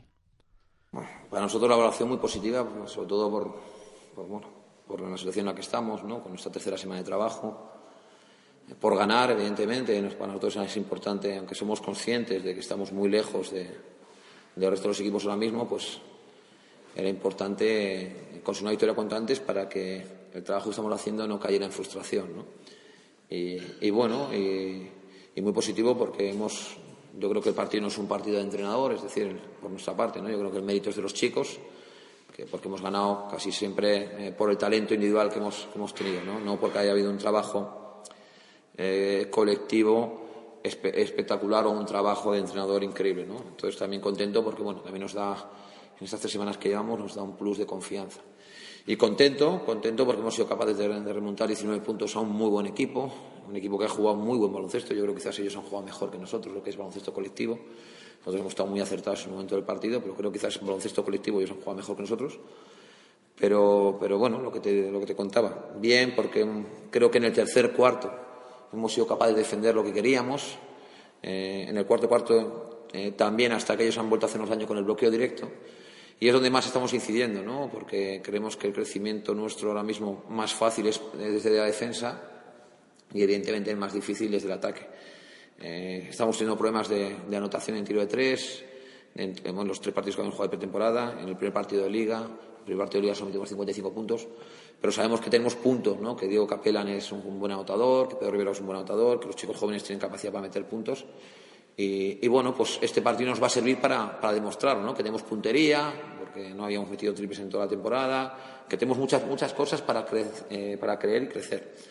A nivel de partido, pues bueno, yo creo que ellos han sido más colectivos, ellos han trabajado, eh, pues han hecho un muy buen partido. Yo creo que de esta situación van a perder uno de cada 20 que jueguen así. ¿no? Eh, y han sido capaces de atacarnos muy bien el bloqueo directo, sobre todo en la segunda parte. Han, estado muy acertados también, es verdad que ellos han vivido del, acierto en la primera parte con ocho triples anotados y, tres canastas con adicional, son 33 puntos en 11 acciones. Pero bueno, eh, importante que hayamos sabido reaccionar, que se nos han vuelto a ir 19 como nos pasó el otro día en el partido contra Melilla y tengamos capacidad de reacción. ¿no? La estadística está mal en todo, pero bueno, hemos tenido que gastar muchos minutos. Eh, Pedro Rivero ha tenido que jugar prácticamente todo el partido, ha jugado unos 36 minutos. Eh, eh, eh, Capellan ha jugado toda la segunda parte. Bueno, hemos, podido, hemos tenido que hacer rotaciones más cortas porque nos hemos metido en partido y queríamos ganarlo. Bueno, pues eso es lo que comentaba Gonzalo García de, de Vitoria con respecto a este encuentro en el que resaltaba un poco el trabajo colectivo, como había mencionado Aitor incluso, con esos eh, eh, dos hombres que él mencionaba, como son Capelán y Rivero, que ya los había mencionado Aitor en, destacar un poco los mejores del, del Orense. No digo que Aitor haya destacado el trabajo individual, de, estos dos jugadores, pero él sí lo alababa. Eh, Capelán y Rivero que estuvieron muy bien eh, con esos porcentajes de triples. No, pero es que García de Vitoria no alaba el juego colectivo. Ah, yo he querido decir juego individual. Si he dicho colectivo, rectifico. No, no, no, no ha alabado. Bueno, ha dicho que bueno, que poco a poco llevan tres semanas de trabajo, que eso es de alabar. O sea, de verdad que sí que es verdad que han tenido problemas para confeccionar plantillas, para saber dónde iban a jugar. Bueno, eso ya no lo vamos a ir recalcando en todos los, en todos los programas porque ya es sabido por por todos los que siguen el mundo de la, del baloncesto y del Aléforo y de la Liga Andesa ACB, que Orense debía de estar en, en Liga ACB y bueno, pues por cosas del destino, pues, o cosas que pasan, pues no, no puede estar y eh, han, han tenido que confeccionar una plantilla así de urgencia o de aquella forma y manera que a lo mejor incluso ha sido buena la, la, la opción de no estar en Liga Andesa ACB, porque si hubiesen hecho una plantilla de la misma forma y manera para competir en ACB, eh, veríamos a ver cómo, cómo estaría y estaríamos hablando pues de otra, de otra cosa, ¿no? Y entonces, bueno, eso es otra cuestión, eso ya es mucho más que eh, ficción y bueno, eh, decir que, que sobre todo parece que están haciendo una pretemporada dentro de la misma temporada, ¿no?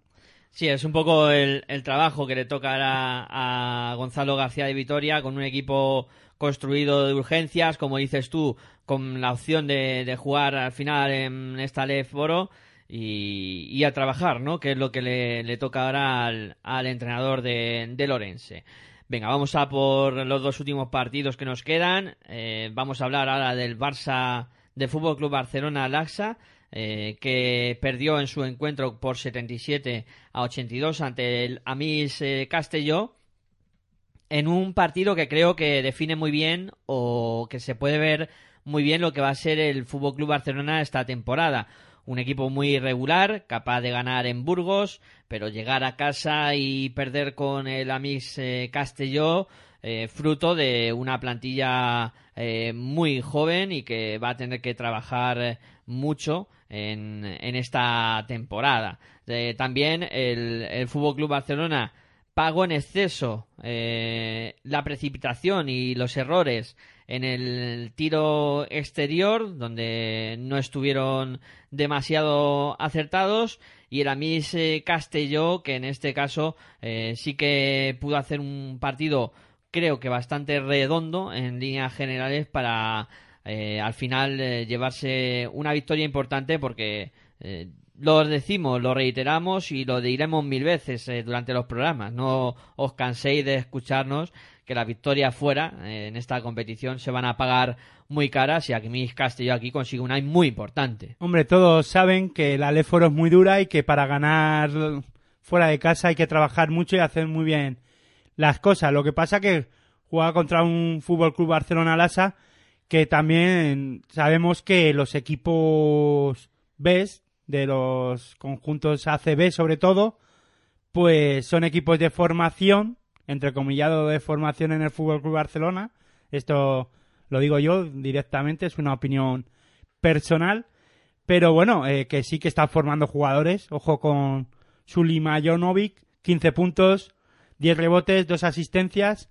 Y Mar García, ¿no? Mar García con 16 puntos, 6 faltas recibidas. Y destacar también que en este encuentro el Fútbol Club Barcelona B eh, le gana al Castelló en rebotes, ¿no? Le saca en el total nueve rebotes de, de diferencia.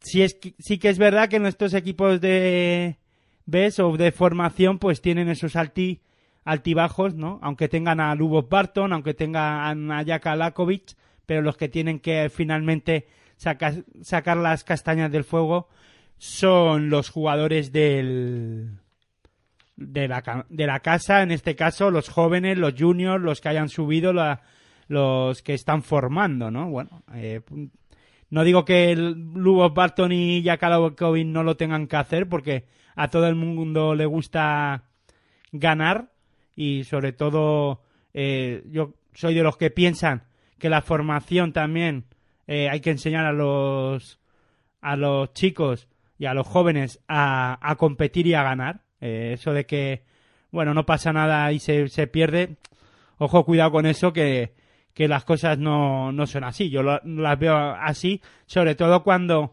estos jugadores se están formando, y no nos olvidemos, para competir y para jugar en equipos profesionales. No estamos hablando de equipo de barrio o del equipo del colegio de los chicos, ¿no? De los niños. En este caso estamos hablando de un Fútbol Club Barcelona B en el que está formando jugadores para ganar. O sea, el Fútbol Club Barcelona, eh, que se lo digan a, los Juan Carlos Navarro y compañía, si tienen que ganar o no títulos, ¿no? Sí, súper exigido, ¿no? Eh, la verdad es que, que sí, los jugadores del, del Fútbol Club Barcelona eh, Lasa, eh, que este año hay que decir esa puntillita final, que es el patrocinador, y, bueno. A mí es que no me sale. Eh, pero bueno, los patrocinadores los iremos diciendo poco a poco que son los que, los que pagan. Si quieres, antes de escuchar a Alfred Yurbe, destacamos ya a los, a, los destacados de, de Ami Castelló, que sobre todo en líneas generales todos aportaron.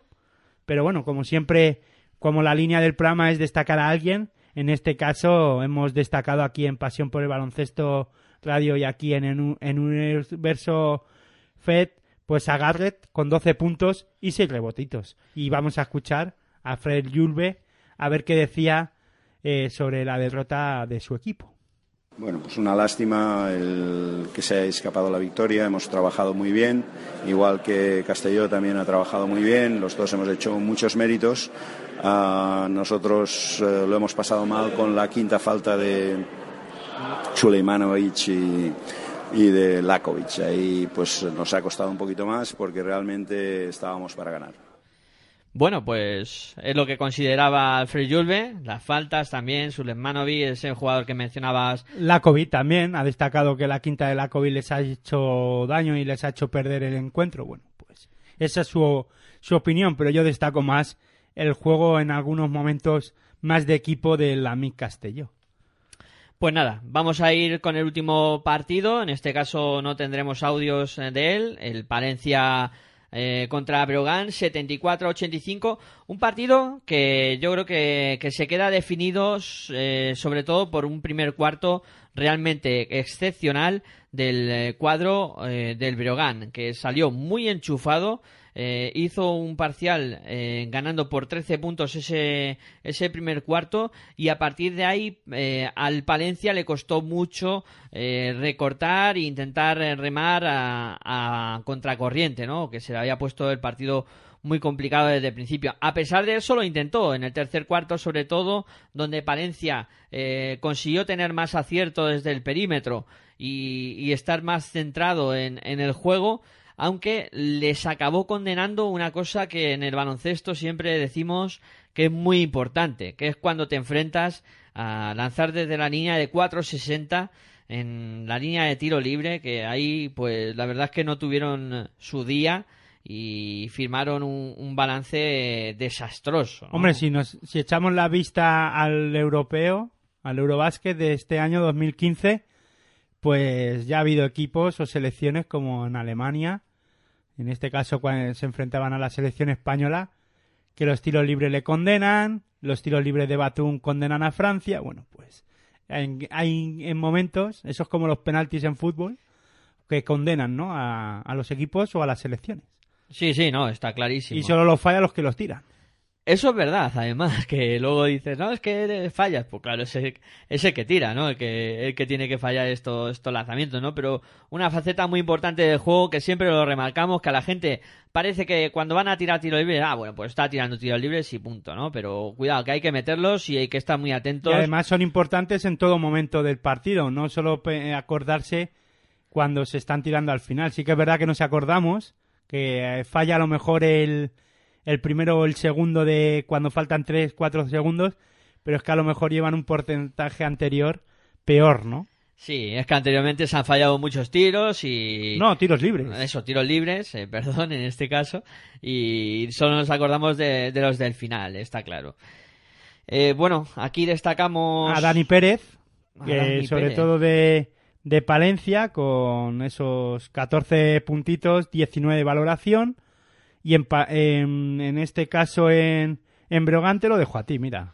Pues en Brogan yo creo que podemos elegir una dupla con eh, Mamadou Sam, el jugador que militaba en Bilbao Basket eh, con 17 puntos y 6 rebotes.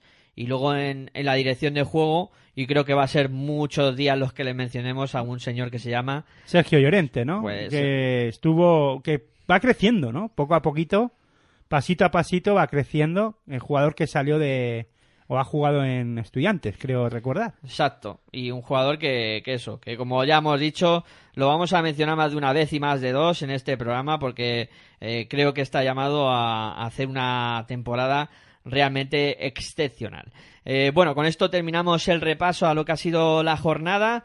Eh, vamos a poner encima de la mesa lo que será la siguiente jornada, que se va a disputar eh, mañana mismo comienza, claro, porque mañana ya es, es viernes y tendremos eh, los siguientes partidos. Comenzamos por ese viernes a las ocho y media, cocinas.com, Unión Financiera Baloncesto Oviedo.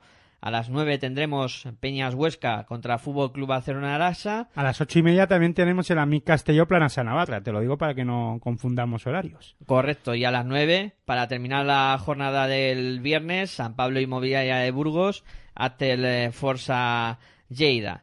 El sábado vamos a tener eh, tres eh, partidos. El primero en comenzar el Club Baloncesto para Juventud contra Cáceres Patrimonio de la Humanidad, que será a las seis y cuarto. El eh, siguiente en arrancar será en Orense a las seis y media y enfrentará al Club Baloncesto Orense contra Leima Vázquez Coruña. Y para cerrar la jornada del sábado tendremos el Cafés eh, Candelas Berogán contra el Club Melilla Baloncesto, que será a las siete y cuarto. Y para terminar, un partido el domingo que va a enfrentar a Palma Air Europa contra Quesos Cerrato Palencia, que va a arrancar ese encuentro a las seis de la tarde.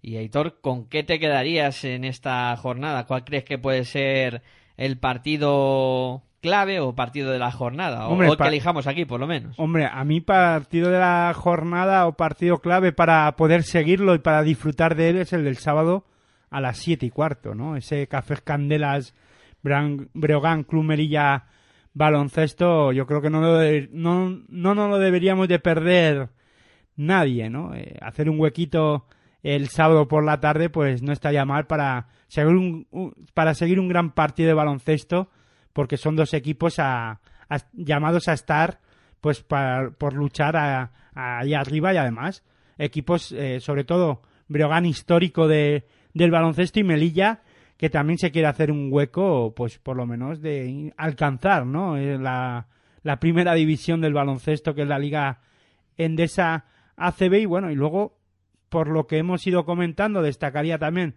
el, del, el mismo sábado también a las seis y cuarto el Play Juventud Cáceres Patrimonio de la Humanidad, sobre todo para ver cómo se va desarrollando eh, Cáceres y a ver si Play Juventud pues empieza a ganar algún algún partido. Además, como vamos a tener a Añete Boiras aquí en la próxima semana, pues eh, tenemos que seguir ese encuentro y lo voy a, a, lo voy a destacar. Y luego también me quedo con el cocinas.com Unión Financiera Oviedo, que es este mismo viernes, mañana mismo, a las ocho y media. Bueno, pues creo que y queda... luego, pues el que quiera, vamos, el resto también son interesantes, pero no podemos destacar todos, ¿no? Hombre, nosotros destacaríamos todos, pero bueno, un poco por puntualizar y por quedarnos eh, con alguno. Y bueno, creo que queda bien eh, resumida la jornada, bien puesto eh, encima de la mesa lo que será la siguiente y creo que nos merecemos un descanso, tanto vosotros que estáis al otro lado como nosotros para beber un poquito de agua y pues no os despistéis mucho, que enseguida vamos a volver aquí en Pasión por Baloncesto Radio, en tu radio online de baloncesto, en Universo FEB, para hablar de estas dos competiciones del E-Foro que ya hemos hablado y ahora nos meteremos ya con la Ale Plata. No mováis que enseguida volvemos.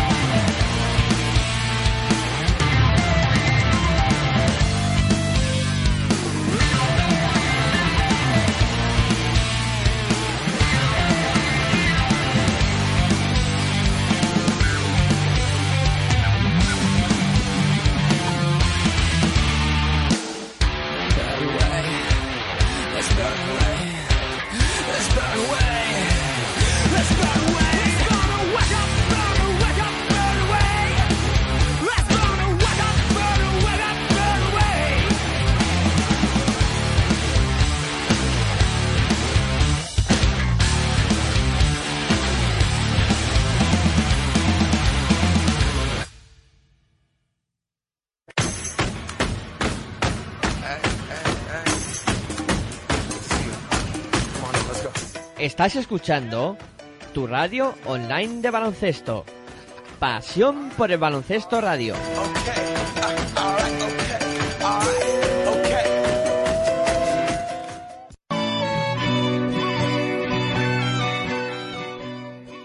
El baloncesto femenino toma protagonismo y vuélvete loco con la hora de locos. Todos los miércoles a las 22.30 horas en www pasión por el baloncesto radio.com punto com.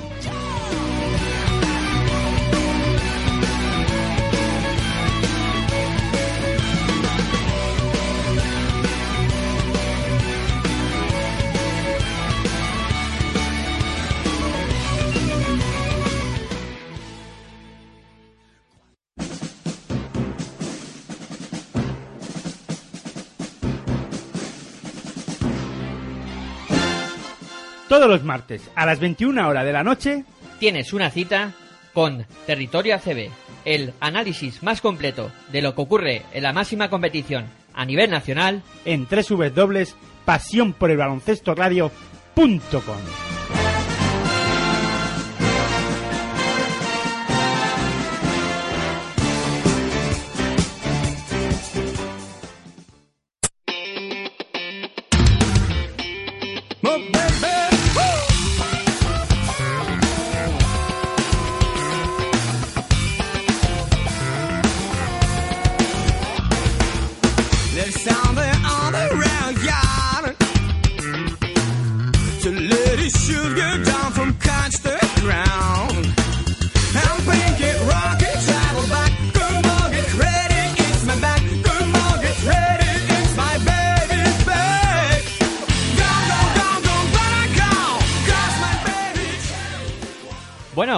continuamos aquí en Universo Fe, Pasión Baloncesto Radio, tu radio online de baloncesto, hablando del EF Oro. Y ahora le toca el turno a la EF Plata, esta tercera competición a nivel eh, nacional que os vamos a contar con todo lujo de detalles también eh, todo lo que ha ocurrido en esta jornada, eh, como se merece, y bueno, mm, jornada también bastante interesante, segunda en la que ya se pueden vislumbrar alguna que otra cosilla que ahora comentaremos, porque lo primero que vamos a hacer, eh, como siempre, pues es situar los marcadores de esta segunda jornada. Vamos con ello.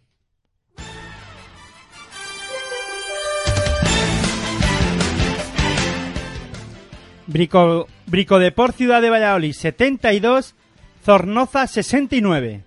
Covirán Granada 91, Suben Cambados 89. Aceituna Fragata Morón 82, Viten Getafe 67. Samic ICB 83, Club Básquet Tarragona 78. Clínicas Rincón 61, Fundación Lucentum Alicante 68. Saezaro Caraberri 86, Simple, Simpli Olivar 92. Carrefour El Boulevard de Ávila 64, Marins en Persie Galego, mejor dicho, 62.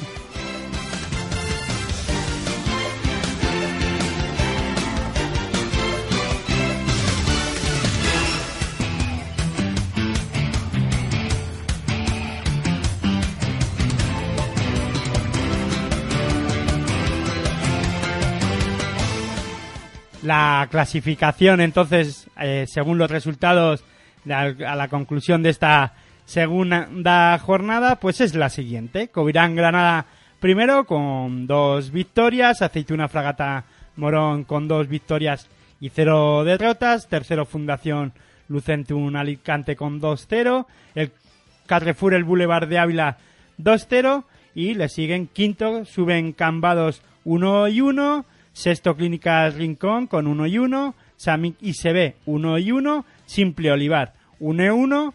Noveno Saez Oreca Areberri Basket 1 1. Eh, décimo Brico de Poz Ciudad de Valladolid 1 y 1. Y décimo primero, y ya entramos en los equipos que todavía no han conseguido ninguna victoria, pues Marín en Galego, de verdad que se me atasca este equipo gallego 0-2, eh, Zornoza 0-2, Club Basquet Tarragona 0-2 y cierra la clasificación decimocuarto Viten Getafe con 2-0. O con 0-2, perdón.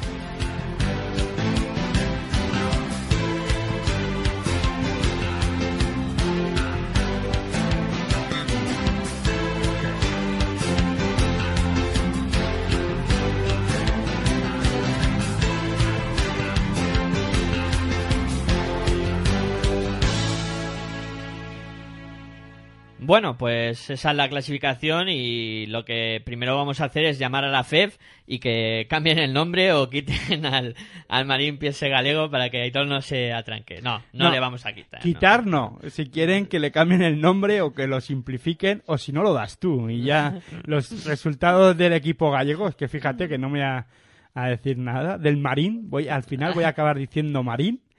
Los vas a dar tú y así ya eh, me, me quito de, de líos y de problemas. Además, fíjate que al final me descentro y acabo por decir que Viten Getafe ha ganado dos partidos. Sí, más quisieran ellos eh, tener dos victorias a estas alturas y también a Armando Gómez, el técnico del conjunto de, de Viten Getafe. Y, y bueno, mm, también esta clasificación deja algunas cosas curiosas en, en, la misma, como dos equipos recién ascendidos, como son el Lucentum, eh, Fundación eh, Lucentum Alicante. Fundación Lucentum, recién ascendido o no. No, perdón, perdón, me he despistado yo. Sí, perdón, mea culpa. Eh, solo un equipo eh, recién ascendido.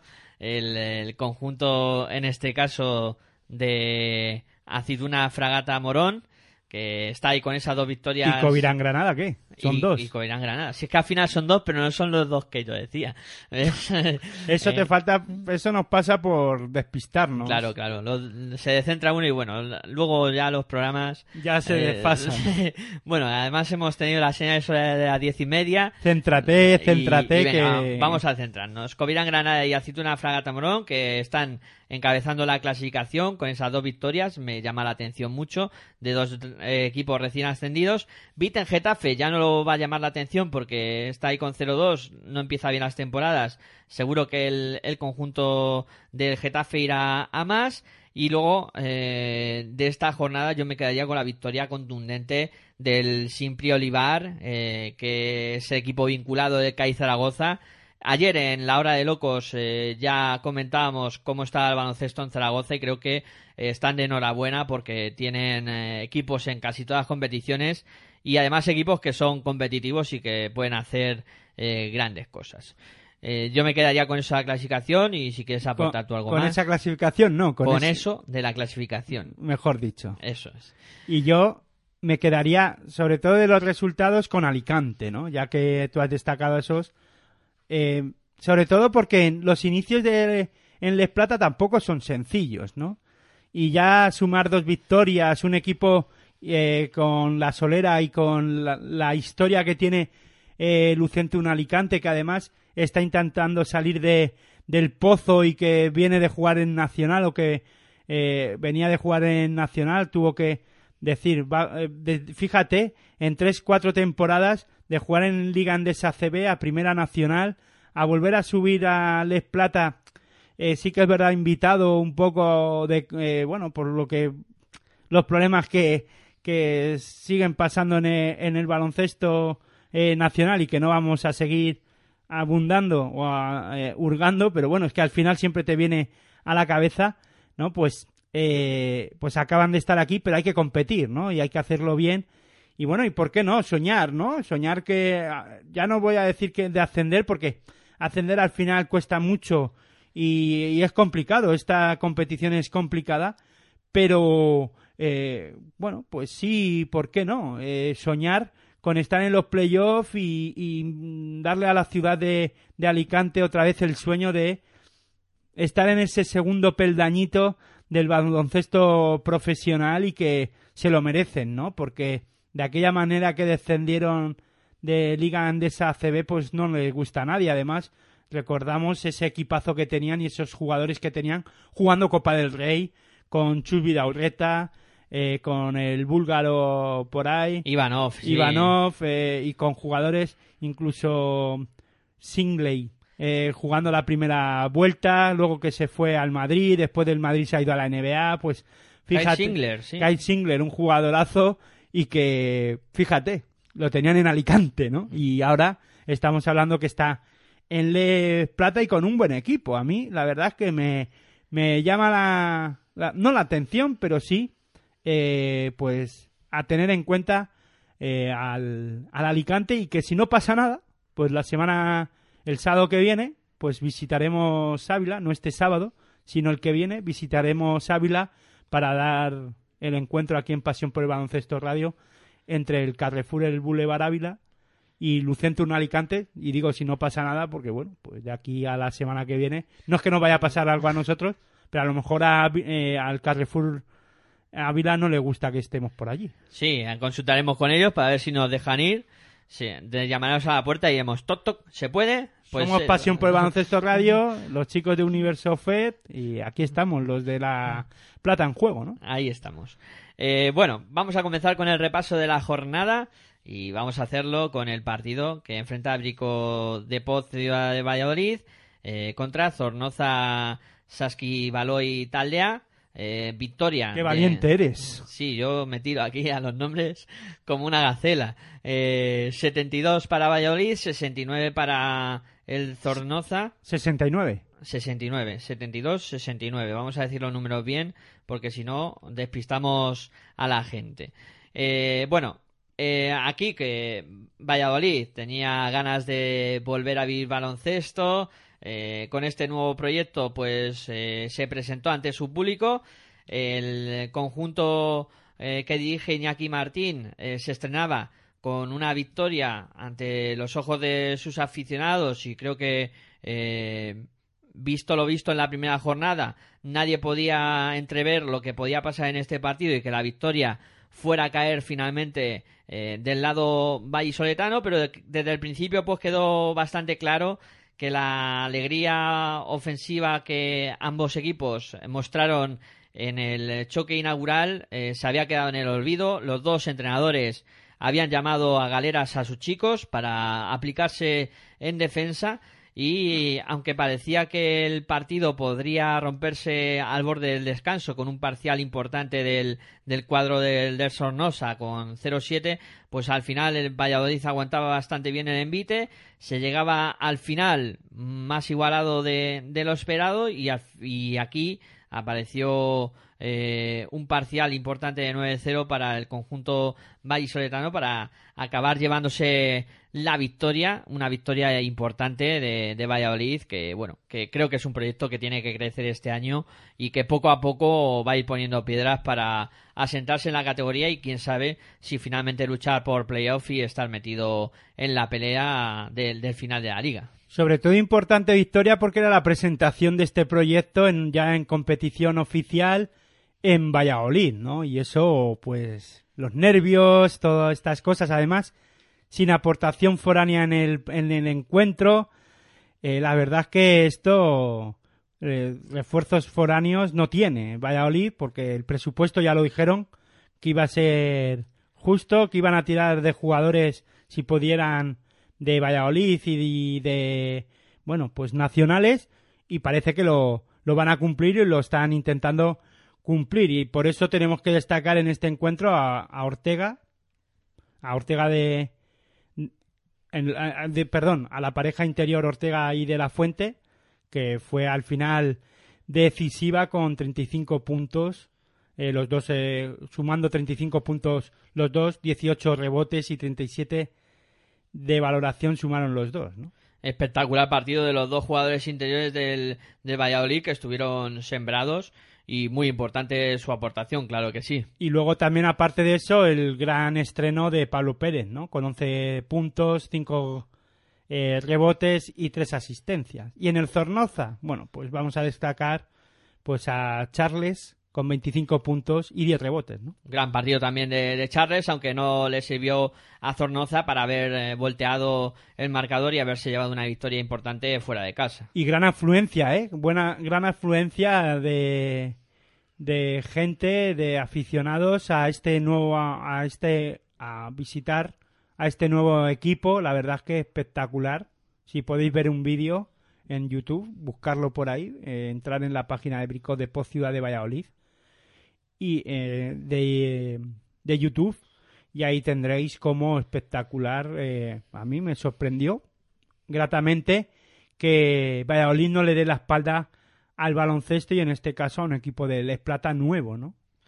Yo creo que es importante que la gente esté con ellos y va a ser otro, el sexto hombre, ¿no? De, de este equipo, de este Valladolid. Eh, bueno, vamos con el Covirán Granada suben Cambados. Que estos dos Qué fácil es decir subes Cambados, ¿eh? no lo mismo que Piexe Galego, ¿no? Es más fácil. Piexe Galego, mira, me ha salido. Venga, ya escuchándote a ti. Yo creo Venga, ahí al final lo vamos a conseguir que salga hasta bien. Eh, bueno, Covirán Granada 91, Suben Cambados 89. Recordar que estos dos equipos en la primera jornada también fueron dos de los equipos más ofensivos. Eh, de la el, el Suben Cambados con esa exhibición ofensiva que hizo y el Covirán Granada 118 puntos, quiero recordar. 118, sí, por encima de los 100, pero vamos, de sobra. Y Granada, que lo hizo también muy bien en ataque ante el, el Getafe, y aquí se vuelve a demostrar, ¿no? Dos equipos lanzados al ataque, el eh, Covirán Granada, que eh, tuvo un. sobre todo un segundo tiempo muy bueno, eh, pero Suben Cambados mandó hasta el descanso, eh, que llegó a tener una renta de 10 puntos eh, a, pues mediada la- el inicio de- del tercer cuarto. A partir de ahí, pues eh, comenzaron a aparecer los jugadores del Covirán Granada en ataque con eh, pues armas que ya vimos en el partido inicial y al final pues igualaron el partido ah, a 73 eh, aunque ahí suben cambados volvió a apretar pero ya Granada se había metido en el encuentro y, no lo iba a dejar escapar no al final fueron más sólidos en, en el último tramo de- del partido y acabaron llevándose la victoria aunque fue muy ajustada pero consiguieron ganar por 91 a 89 al, al Suben en Cambados en yo diría que una aportación eh, muy coral de todos sus jugadores pero bueno siempre hay que destacar a- alguno no y, bueno aquí todos se portaron bastante bien eh, y creo que Pablo Pin puede estar bastante contento de lo que vio en, en la cancha de este Covirán Granada que también, como mencionabas tú, la afición de, de Valladolid, pues en Granada también están locos eh, por ver baloncesto y están desatados, ¿no? Completamente desatados. Hombre, sobre todo destacar de este encuentro, y es que este dato me parece espectacular, ¿no? Espectacular en el sentido de que no lo había visto. No habías visto eh, coger 51 rebotes en un partido, o si, si lo he visto no lo, no lo puedo recordar, ¿no? Y eso lo hizo Granada. Y dejó a su rival en 30, que también son muchos los que le, le acaban cogiendo. Muchos lanzamientos, muchos fallos, eh, poco... eh, la verdad es que para también este resultado, eh, jugaron un partido en plan NBA, ¿no? Eh, así, mucha, eh, mucho a campo abierto, poco 5 para 5 y muchos unos contra uno, dos para dos. Y bueno, destacar a Duane James en, en Granada. Lo vamos a destacar mucho en esta, en esta eh, Liga Les Plata, no tanto por los puntos, yo lo destacaría más por ese rebotes, 13 rebotes, 30 puntos de valoración, 23 puntos, sí, en ataque, pero bueno, en ataque, claro, si se los mete él, pues fíjate en su canasta eso estaría mal, ¿no? Pero eh, 13 capturas de, de rebote que en un partido en el que su equipo coge 51 eh, y con 30 puntos de valoración. Y en el Cambados, pues yo destacaría con con 15, uy, sí, con 15 puntos y 9 rebotes a suben Miguel Hoyos, ¿no? Ah, no, te, has confundido, es Freitas. Freitas, Joel Freitas, eh, 15 puntos eh, para él, eh, que creo que realizó pues un, un gran partido, ¿no? Creo en anotación sobre todo que estuvo eh, sembrado eh, el jugador. Pero lo que has comentado de Dwayne James creo que es muy importante, sobre todo en la faceta rebotadora, que ya lo vimos contra Getafe, que aportaba mucho y creo que va a ser un jugador destacado en, en, ese, en ese aspecto. Creo que va a consolidarse en esa faceta y que al final pues acabará la temporada siendo uno de los máximos reboteadores de, la competición y además creo que aportará bastante, bastante en, el aspecto ofensivo. Eh, bueno, en este partido hemos conseguido tener audios y vamos a, escuchar eh, por parte del, Granada al, entrenador, a Pablo Pin. Bueno, pues creo que ha sido un partido pues como se ha visto durísimo, ¿no? Este equipo va a estar, Camado va a estar arriba, juega, tiene un poderío anotador increíble y, cuando nos hemos dado cuenta que teníamos que trabajar el uno contra uno en defensa ha sido cuando hemos empezado a, bueno, a entrar en el partido, entrar en el partido. Eh, final, en el baloncesto hay muchas situaciones que se juegan modernas, ¿no? De bloqueo directo, indirecto, balón interior, pero la base es el, uno contra uno y el rebote. Y si eso no lo cumplimos, pues se tiene problemas contra cualquier equipo y como hoy ha sido, ¿no? Que al principio nos ha costado eso. Después en ataque, pues en el primer tiempo sobre todo hemos estado quizá algo blando en las finalizaciones, solo llevábamos cinco tiros libres al descanso. Eh, entonces necesitamos ser mucho más agresivos para finalizar cerca al aro, eh, tener opciones de, tiro libre eh, para castigar la defensa. Eh, por otro lado, creo que lo hemos compensado con el trabajo de rebote ofensivo, que como siempre, pues es una de mis obsesiones, donde hoy lo hemos hecho muy bien, ¿no? Ellos han cogido solo seis rebotes o cinco y nosotros hemos cogido 24 ofensivos, que bueno, es muchísimo. Y en esa línea, pues la que tenemos que seguir. Saber sufrir es importante y hoy hemos sabido sufrir eh, y creo que eso también hay que reconocerse a los jugadores que no hemos hecho un partido brillante, pero no nos hemos salido en ningún momento. Y eso es, a nivel de concentración, eh, creo que el equipo ha estado bien. Ha habido, ha habido algunas lagunas, pero hemos hecho el esfuerzo de meternos otra vez en el partido y seguir luchando. Bueno, pues eso es lo que comentaba el entrenador del, conjunto granadino, muy contento con la actuación de, su equipo, eh, como creo que tiene que estar. Y bueno, también eh, tenemos el audio, en este caso, del, del entrenador que, que, salió derrotado, en este caso Miguel Ángel Hoyo, al cual pues también eh, vamos a escuchar a ver qué, qué comentaba de, de, este partido y de la derrota que, que había sufrido. Vamos con el audio de Miguel Ángel. Hola, buenas tardes. Eh, bueno, creo que que nosotros entramos en el partido un, poco tímidos, eh, no sé si por el ambiente, por, el palacio, por, por la historia del club que teníamos delante o, qué, pero entramos tímidos, nos, nos, faltó entrar en ritmo, pero creo que, que a partir del segundo cuarto tuvimos nosotros el, control del, de lo que queríamos jugar, de lo que queríamos hacer en el partido. Eh, metimos pues eso, una, una, marcha más en nuestro ataque, creo que también en nuestra defensa y nos encontramos cómodos en el campo.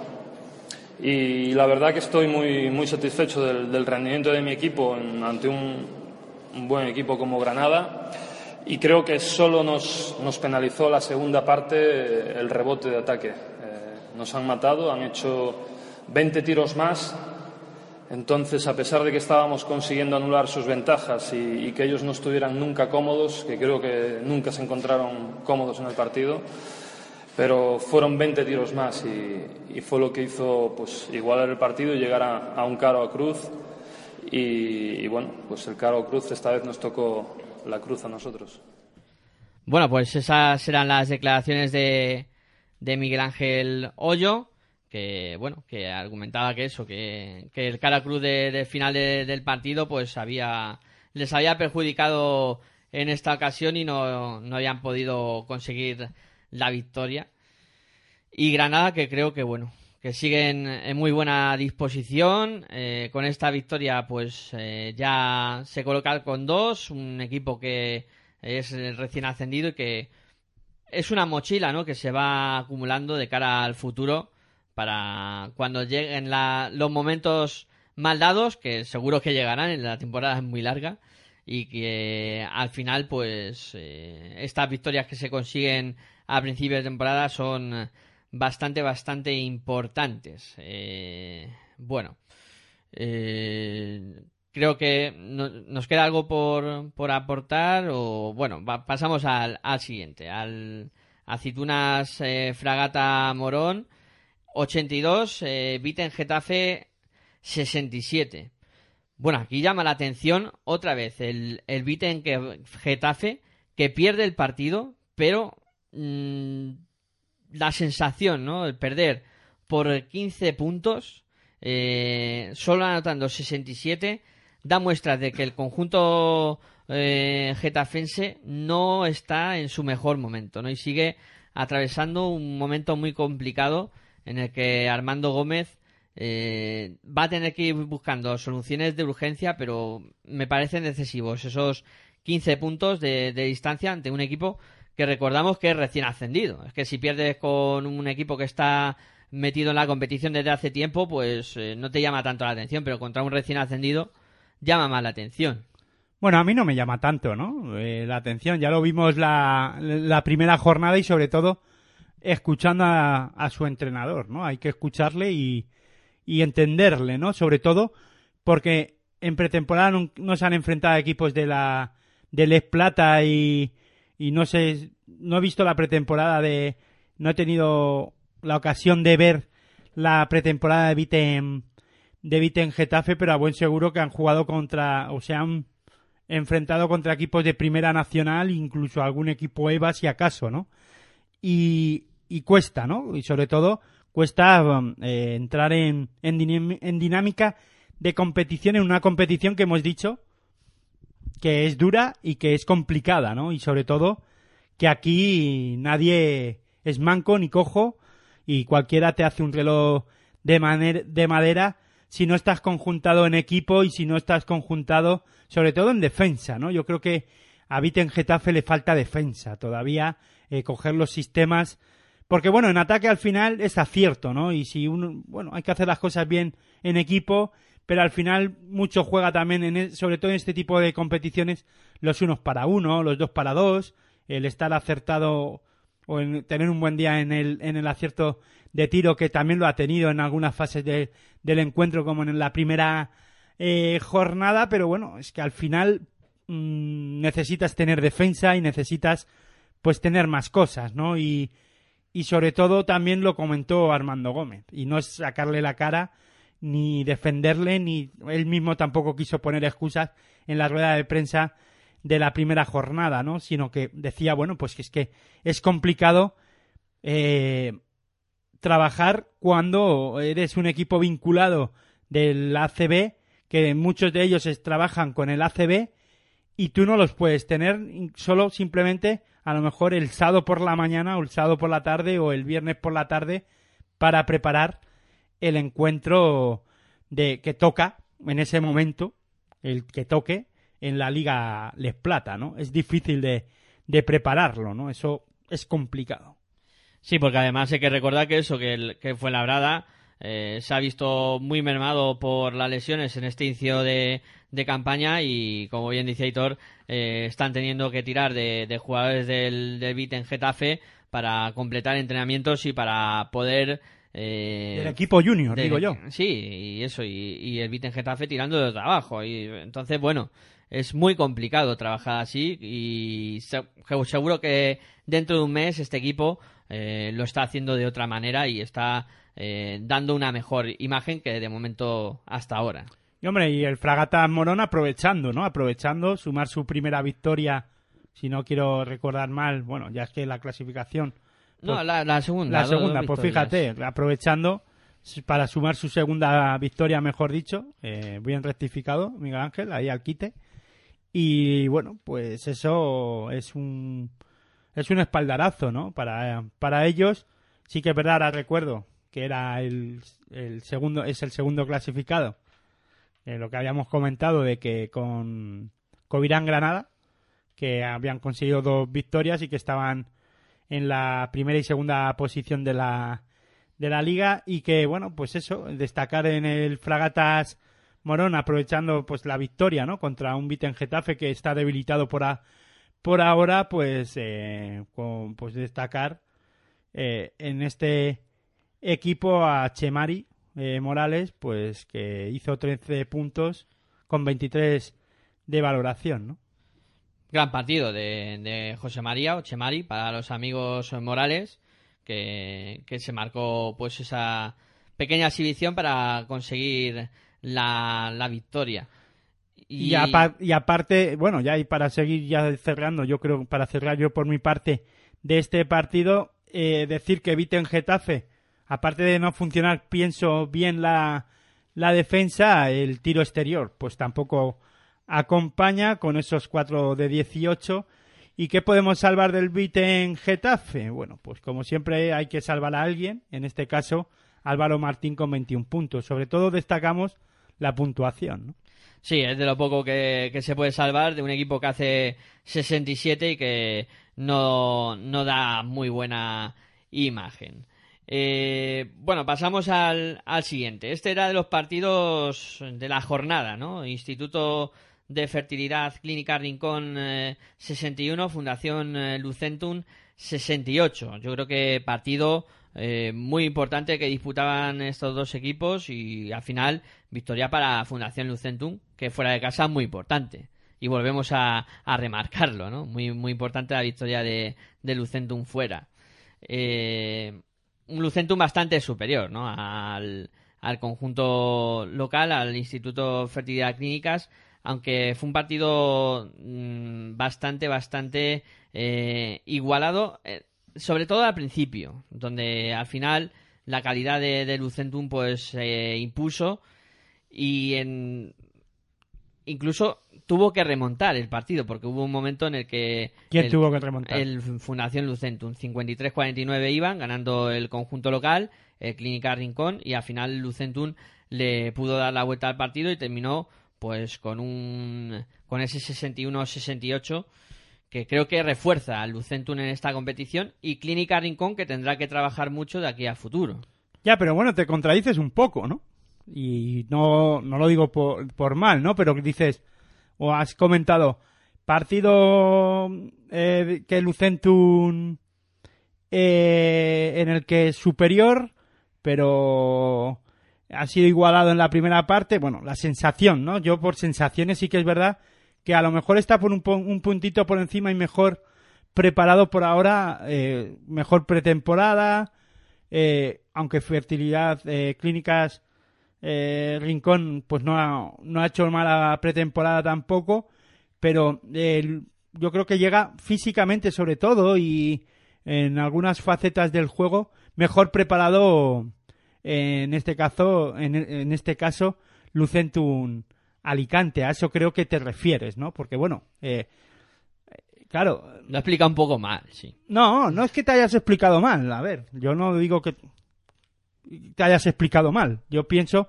que al decir eso de que la primera parte igualada y luego y que ha sido superior, al principio has, empezado diciendo que era superior a Alicante, ¿no? Y parece que le ha, le apabullado, ¿no? En el juego en todos los en todos los momentos y en un resultado muy igualado. 61, eh, finalmente eh, 68, ¿no? Y bueno, aquí, em, sobre todo en, en, el, en Alicante, vamos a destacar pues a Bowie y a Javier Hernández. yo creo que estuvieron muy buen los dos, muy bien los dos, perdón, eh, con, con 39 puntos y 52 eh, de, puntos de valoración. Eh, si sumamos las estadísticas de, de, los dos y bueno, eh, si quieres, tenemos audio de, del entrenador de, de Clínicas Rincón, Paco Auriales. Pues vamos a escuchar a ver qué comentaba eh, Paco Auriales sobre este encuentro en el que su equipo pues acabó perdiendo.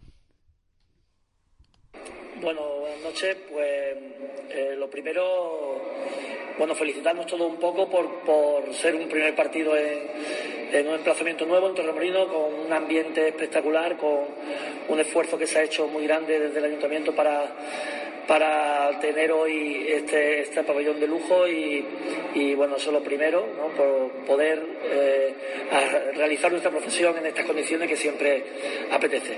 El partido ya sabíamos que contra un rival como es el Lucentum tan veterano, pues íbamos a tener muchas dificultades. Yo creo que defensivamente hemos hecho un gran papel. Yo no recuerdo un partido nunca, ni, en el banquillo, ni jugado, ni en la tele, donde mandemos tantas veces el equipo contrario a los 24 segundos que se le acaba la posición. Eso quiere decir que la defensa ha estado muy bien y, hemos hecho un, gran esfuerzo. Es verdad que nos faltan momentos puntuales, aciertos y picardía, tanto en defensa como en ataque, y ahí ellos, eh, pues, han, han, sido capaces de castigarnos esos errores que han sido pocos, pero, pero han sido muy oportunos y han estado pues, con un triple punteado, con un triple a tablero en el último segundo, con dos o tres jugadas, una falta deportiva, con dos o tres jugadas pues desafortunadas, se, eh, han sido capaces de dominar los minutos finales. Eh, en cualquier caso, eh, yo estoy contento con, con, el rendimiento de los jugadores, hemos pasado un poco de susto con la lesión de Romarí, que nos abrimos el alcance, aunque él ha querido seguir jugando mermado de condiciones, pero él, ha querido seguir jugando y la verdad que, ha seguido aportando. Y, yo creo que, hoy nos vamos con cosas positivas, cosas para trabajar, que son muchísimas, porque nosotros somos un equipo que tenemos que ir a más a medida que pasa la, competición. Pero, por ejemplo, el trabajo de los dos jugadores interiores, tanto Vini como Cristian, ha sido hoy sobresaliente y yo creo que, que vamos por buen camino. Así que que realmente eh, solo pensar en que el equipo ha dado hoy una, una muestra de que puede trabajar y ser competitivo en esta liga, pese que sus jugadores, los jugadores que tenemos, pues casi todos, o la mitad son jóvenes que, que debutan y que, que yo creo que, que, vamos a estar contentos con ellos y que nos vamos a divertir aquí en viendo el equipo. Bueno, pues eso comentaba Paco Orioles de, de este encuentro. Y, bueno, yo creo que, lo hemos comentado ya bastante bien, este Instituto de Fertilidad Clínica Rincón eh, contra Fundación Lucentum. Eh, y vamos a ir a, por otro. En este caso, el Saez Oreca Araberri 86, el Olivar 92. Eh, partido con, con, muchos puntos. Partido que se tuvo que ir a, a la prórroga y un partido en el que el Olivar, en este caso el equipo vinculado del, del Zaragoza, se lleva una victoria fuera de casa en una tarde que comenzaba eh, bien para el conjunto local, eh, metido en, en, el partido en, los dos las dos primeras acciones, pero luego eh, un espejismo porque el cuadro del Olivar le dio la vuelta completamente al, al marcador acabó dinamitando un poco el, partido para llevarse eh, hacer un parcial de 1 a 28 y dejar un, un, partido con 14 a 43 que lo dejaba bastante bastante sentenciado para el conjunto eh, del vinculado de CAI en este caso. Eh, un partido que iba a ser difícil de remontar para los de Sergio Jiménez aunque no quisieron tirar la, toalla y reducían la desventaja hasta los 17 puntos al descanso. Y en la segunda parte pues arrancaba también eh, muy bien con un parcial de, 8-0 eh, y en el pabellón de Mendizorroza pues eh, albergaban esperanzas de que el, partido se pudiera remontar y se colocaba pues a, tiro de, de triple 72-75 pero al final aparecieron los eh, jóvenes valores del, del Simpli, en este caso el Olivar, que acabaron muy serenos el encuentro, no se pusieron nerviosos y al final eh, se llevaban el partido eh, para acabar con esa victoria de seis puntos, algo exigua a lo que parecía que al final iba a ser una victoria muy clara, pero que aquí el, el conjunto de Averri sacó casta para remontar y para estar, eh, como se suele decir, nadar, nadar y morir a la orilla, ¿no? Como que suele pasar en este tipo de, partidos. Pero bueno, hay que alabar el esfuerzo de, los jugadores de, que dirige Sergio Jiménez por el gran trabajo realizado a pesar de tener el partido pues muy cuesta arriba con ese parcial de 1.28 y el 14.43 eh, llegado al descanso, que, que, tú qué harías, si fueras un jugador de baloncesto y estuvieras 14-43 al, al descanso, porque creo que es una pasada. Yo sé lo que haría como entrenador. como jugador, a lo mejor me hubiese ido a casa, pero como entrenador, uf, uf. Con Hubiera eso lo digo todo. Hubiera ardido Troya en el vestuario. No sé si arder Troya, pero no hubiese, no sé, o no hubiese entrado. No, no, no lo sé, me hubiese aguantado, no sé. La verdad es que es complicado, ¿no? Y ahí también, eh, gran trabajo, ¿no? De Sergio eh, Jiménez, aquí de, de psicólogo y de decirles, bueno, eh, vamos a ver, replanteemos, reseteemos y vamos a por ellos. Eh, hay que arreglar esto como, como sea. ¿Y cómo lo haría? También, bueno, eh, pues diciéndole, bueno, si ellos han sido capaces de hacernos este tipo de parciales, nosotros también lo tenemos que hacer y vamos a jugar eh, no mirando al marcador y vamos a empezar. Esto acaba de empezar eh, 0-0 y a ver qué pasa, ¿no? Si nos sale bien y si no, vamos a dejárnoslo todo. Yo creo que es lo que, que hizo el equipo de Sergio Jiménez, ¿no? Sí, creo que es muy importante el trabajo que realizó Sergio eh, en, en el vestuario para que su equipo eh, no dejara de, de creer y por lo menos siguiera jugando al baloncesto y compitiendo, que era lo mínimo que también se merecían los aficionados que estaban viendo el partido, claro. Sí, que aparte de eso, al final consigue hacerlo, ¿no? Competir y, oye, pues está, está bien, ¿no? Sí, sí, pelea hasta el final por el, por el partido. Aunque Vamos, finalmente- en el primer cuarto, 14-31, no es en, el, en la segunda parte, ¿no? O sea, en- al descanso se van con 27, empatan el segundo cuarto a 27 puntos. Sí, es un poco ahí donde se rompe el partido en ese primer cuarto y luego cree, ¿no? Cree el equipo de Sergio Hombre, Jiménez. luego le meten en el tercer cuarto un parcial de 25-14. Sí, ahí ha- habría que decirlo un poco al revés. Habría que decirle a, a los chicos de del Olivar de decir, bueno, ¿qué os ha pasado en este en este en este tercer cuarto? Hombre, estas cosas pasan también en la Les Plata, ¿no? Eh, bueno, pasa en la CB, no va a pasar en este. Hay mucha, hay mucha diferencia, ¿no? De parciales y luego al final, eh, pues uno se lleva un parcial como el que se lleva el Simpli Olivar de 31 puntos y luego el, el otro equipo reacciona y le mete también, le puede meter más o menos el mismo parcial y al final el, el partido se acaba, ¿no? Más o menos, pues por igualarse y, y, y hablamos ya, estaríamos, y estás hablando de otra cosa, ¿no? También puede pasar que se rompa y, bueno, pues se vaya a muchos puntos o que eh, todo vaya muy igualado y en el último cuarto hay un equipo que se ha desfondado tanto que no tiene ni fuerzas como pasó con el Viten Getafe la primera jornada, ¿no? De esta, de esta Les Plata, ¿no? Bien esta apuntado eso. Sí, sí, sí, no, bien apuntado porque eh, suele pasar eso en, en los encuentros. Sí, son muy abiertos, se juega mucho al baloncesto, eh, mm, pues eso, eh, al contraataque, a campo abierto, mejor dicho, ¿no? Que se suele utilizar ese argor aquí en, en- en el mundo del baloncesto y menos 5 para 5. Entonces, ya lo hemos comentado también en el otro partido de Covirán Granada que sobre todo apuestan, ¿no? Por ese tipo de baloncestos y aquí- sobre todo además eh, es que estamos hablando de equipos que suelen tener jugadores muy jóvenes, ¿no? Y, y entonces, pues eso eh, se suele tener en cuenta, ¿no? También cuando uno va a ver baloncesto de la Les Plata, se encuentra con jugadores de formación y con jugadores que, bueno, son veteranos, pero que, y, pero lo que más alberga en estas competiciones son jugadores de, pues eso, jugadores de formación o que están buscándose un espacio, un hueco ya en la, más o menos para pegar el salto a la profesionalidad.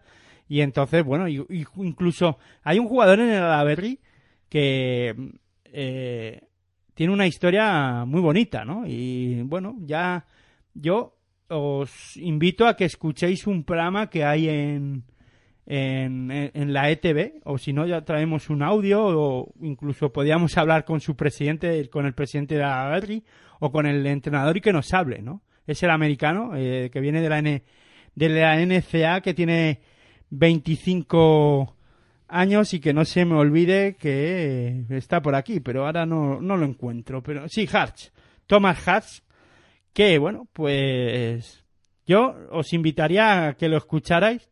Eh, lo colgaré en el Facebook, el programa, para que lo, para que lo escuchéis y escuchéis la entrevista del, del presidente del Alaberry y cuenta, bueno, pues, como un jugador como este aparece aquí en la, en la Les Plata porque es un cañonero. Ojo que es un tirador muy bueno y la verdad es que es para tenerlo en cuenta. Y bueno, eh, pues nada, te dejo a ti que sigas, ya, Miguel Ángel. Ya si das eh, quiénes han estado, eh, quiénes han sido los mejores, lo bordas, ¿no? De contar, después de contar un poco esa, ese dato que luego nos pondrás en el Facebook de- del jugador americano del, del eh, que creo que bueno, que puede eh, ser bastante eh, entretenido de, de ver, ¿no? Creo que De escuchar mejor. O sea, de, de escuchar, porque es, es escuchar, no, no es ver. Y bueno, eh, ya te digo, si nos dices eh, quiénes han sido los mejores, Pues en el, al ala, en el Alaberry Smith con 25, con 29 puntos, 8 de 14 en tiro de 3 y en el Simply te lo dejo a ti.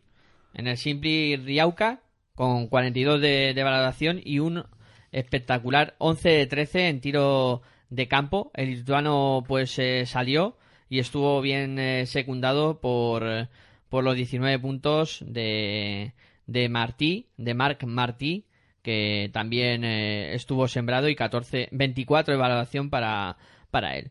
Eh, bueno, vamos a ir a por el siguiente partido. En este caso, la victoria ajustada del Carrefour El Boulevard de Ávila, 64 a 62 ante el Marín Piexe Galego.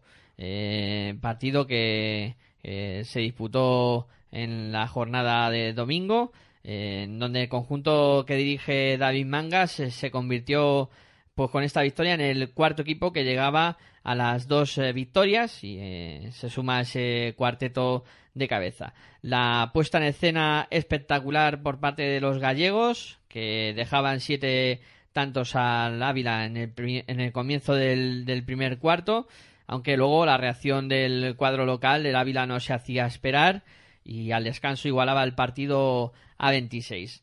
En el inicio del tercero era el Ávila el que eh, distanciaba a los gallegos en el marcador, un 8-0 de parcial que iba a poner a los de, eh, de Ávila 10 puntos arriba y la renta llegaría a ser aún más amplia, llegando hasta los 12, pero luego reacción del conjunto gallego con 0-7 de parcial, que los metía de nuevo en el encuentro, eh, y se llegaba al final ajustado, donde entre Pantín y Álvaro Lobo, pues eh, consiguieron eh, no fallar tiros libres para dar la victoria.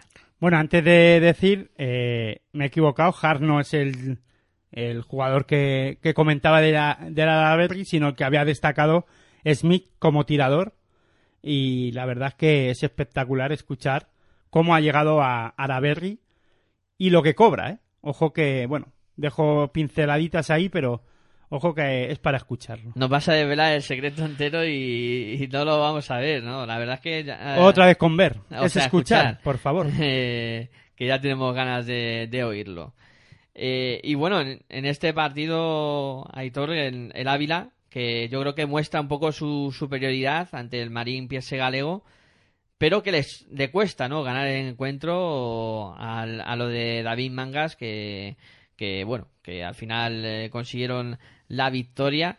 Eh, sí que hay que destacar aquí eh, jugadores muy importantes y que creo que van a hacer buena labor en esta Liga Les Plata, como pueden ser Carles Marzo y, Álvaro Lobo, que son dos jugadores que poco a poco irán creciendo en, en su juego y por el ese galego, pues Green eh, Yabunto, que hizo 21 puntos y que creo que también eh, realizó una muy buena labor para el Carrefour, para en este caso el Marín Piese Galego.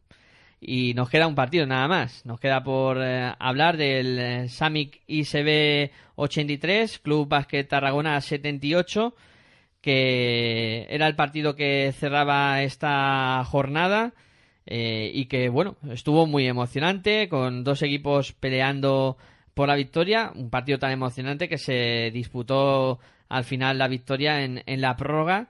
Se llegó al tiempo de descuento porque al tiempo extra en este caso porque ninguno de los dos eh, fue capaz de, ganar en los 40 minutos reglamentados y aquí eh, pues el primer acto muy igualado Eh, luego, en, en, el segundo cuarto, el Tarragona salía más fuerte y los eh, chicos que dirige Bernie Álvarez se estiraban en el marcador, llegando a los 12 puntos de renta. Conseguían más o menos fluctuar en esas diferencias durante el tercer cuarto hasta que llegó un parcial de Samic eh, de 10-0 y puso por delante al conjunto local. Tarragona que seguía creyendo en sus posibilidades y conseguía de nuevo un parcial importante que distanciaba por 51-63 al cuadro visitante.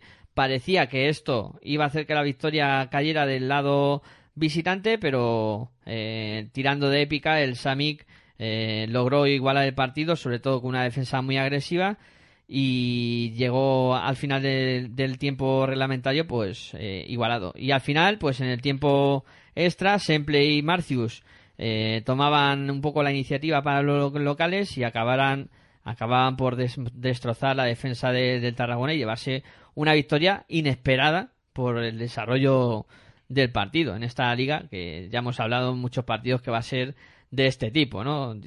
Ventajas y luego reacciones de, los demás conjuntos, del, conjunto que viene por detrás en este caso. ¿Y qué destacarías de, este partido del Sami ve Tarragona?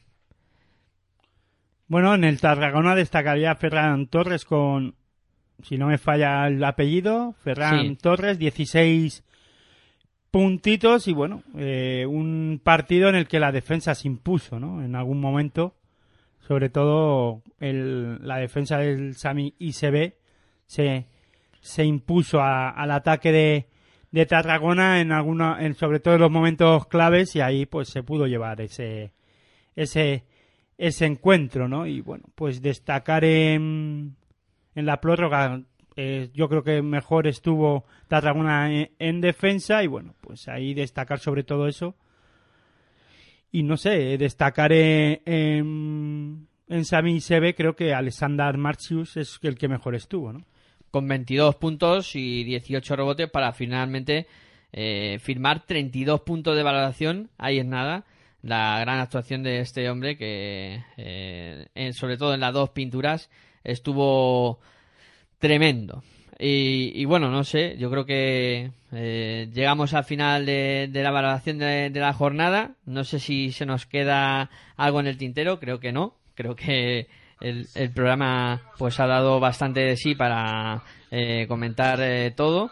Y bueno, yo creo que ya solo nos queda por nombrar o por destacar lo que nos queda de, la siguiente jornada, que será, en este caso, eh, la que se dispute mañana viernes, comenzará con el partido, no, perdón, el sábado. Los primeros partidos en arrancar serán el, el sábado a las seis y media de la tarde.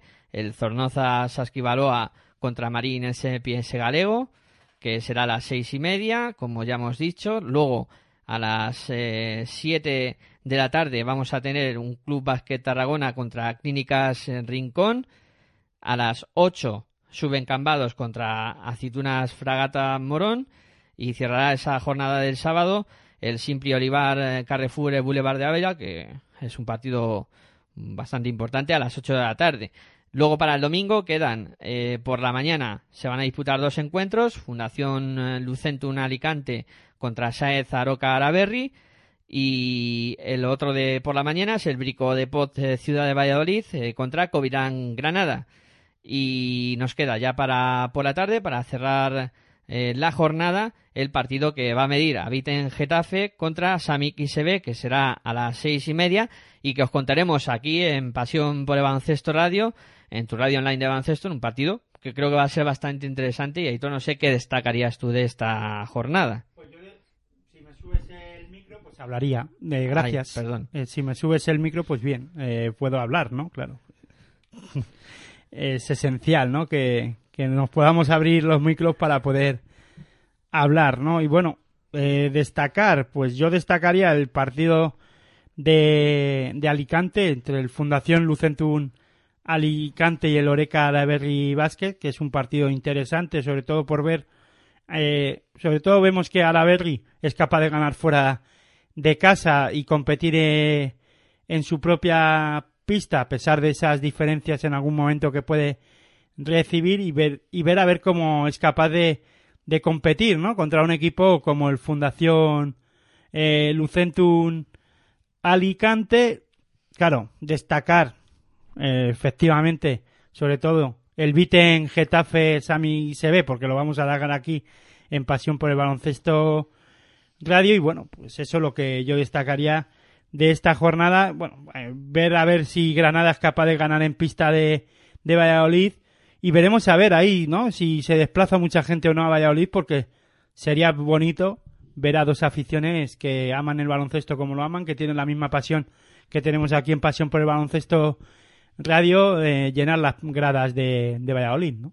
Yo creo que es un partido para no perderse, ¿no? Este Ciudad de Valladolid, eh, Covirán, Granada, que creo que va a hacer eh, las, eh, pues yo diría las, ¿cómo, cómo Las delicias. Las delicias, por ejemplo, de todos los aficionados y que creo que eso van a poder pasar bien en ese, en ese partido. Bueno, nosotros, como ya hemos dicho, estaremos en el Beat en Getafe Sami que creo que va a ser también un partido bastante, bastante interesante.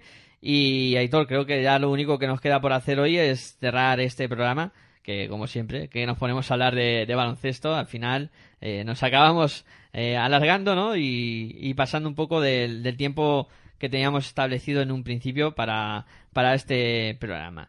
Eh, bueno, como siempre, un placer contar contigo hablar de baloncesto un rato y contar lo que pasa en estas dos competiciones, en LEF Oro y en LEF Plata. Pues nada, el placer es mío y nada, buen baloncesto para todos. Bueno, pues vamos a ir cerrando por aquí. Para mí también fue un placer estar a este lado del micrófono. Espero que el programa haya sido del agrado, del agrado vuestro. Muchas gracias también por eh, vuestra atención y recordaros que mañana tendréis una nueva cita con Territorio ACB eh, donde pues analizaremos también lo que pasa en la Liga Andesa CB. Eh, recordar que el programa habitualmente se va a emitir los martes, pero que este martes no hemos podido por motivos de, salud y mañana tendréis la cita con nosotros a las 9 de la noche.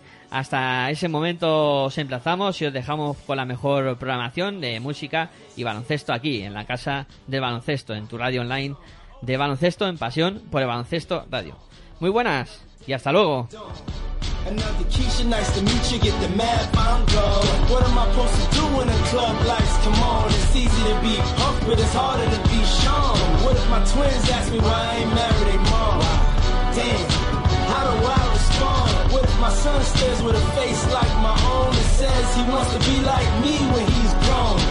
Shit, but I ain't finished. Another night, the inevitable prolong. Another day, another dawn. Just tell Keisha and Teresa I'll be better in the morning. Another lie that I carry on. I need to get yeah. back to the place I belong. Come on. I'm coming home. I'm coming home. I'm coming home. Yeah. Let the rain wash away.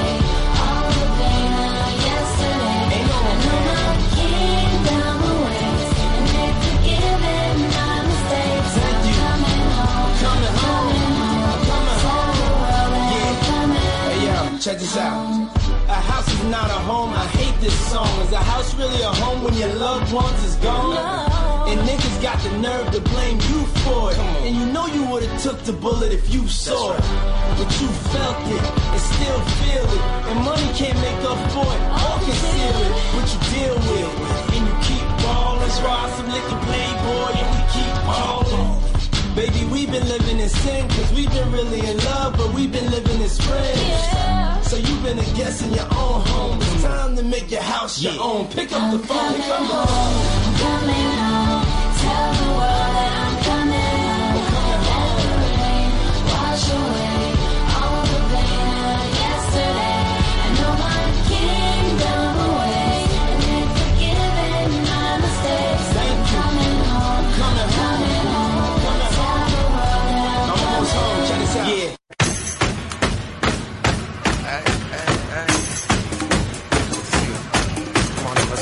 Estás escuchando tu radio online de baloncesto. Pasión por el baloncesto radio.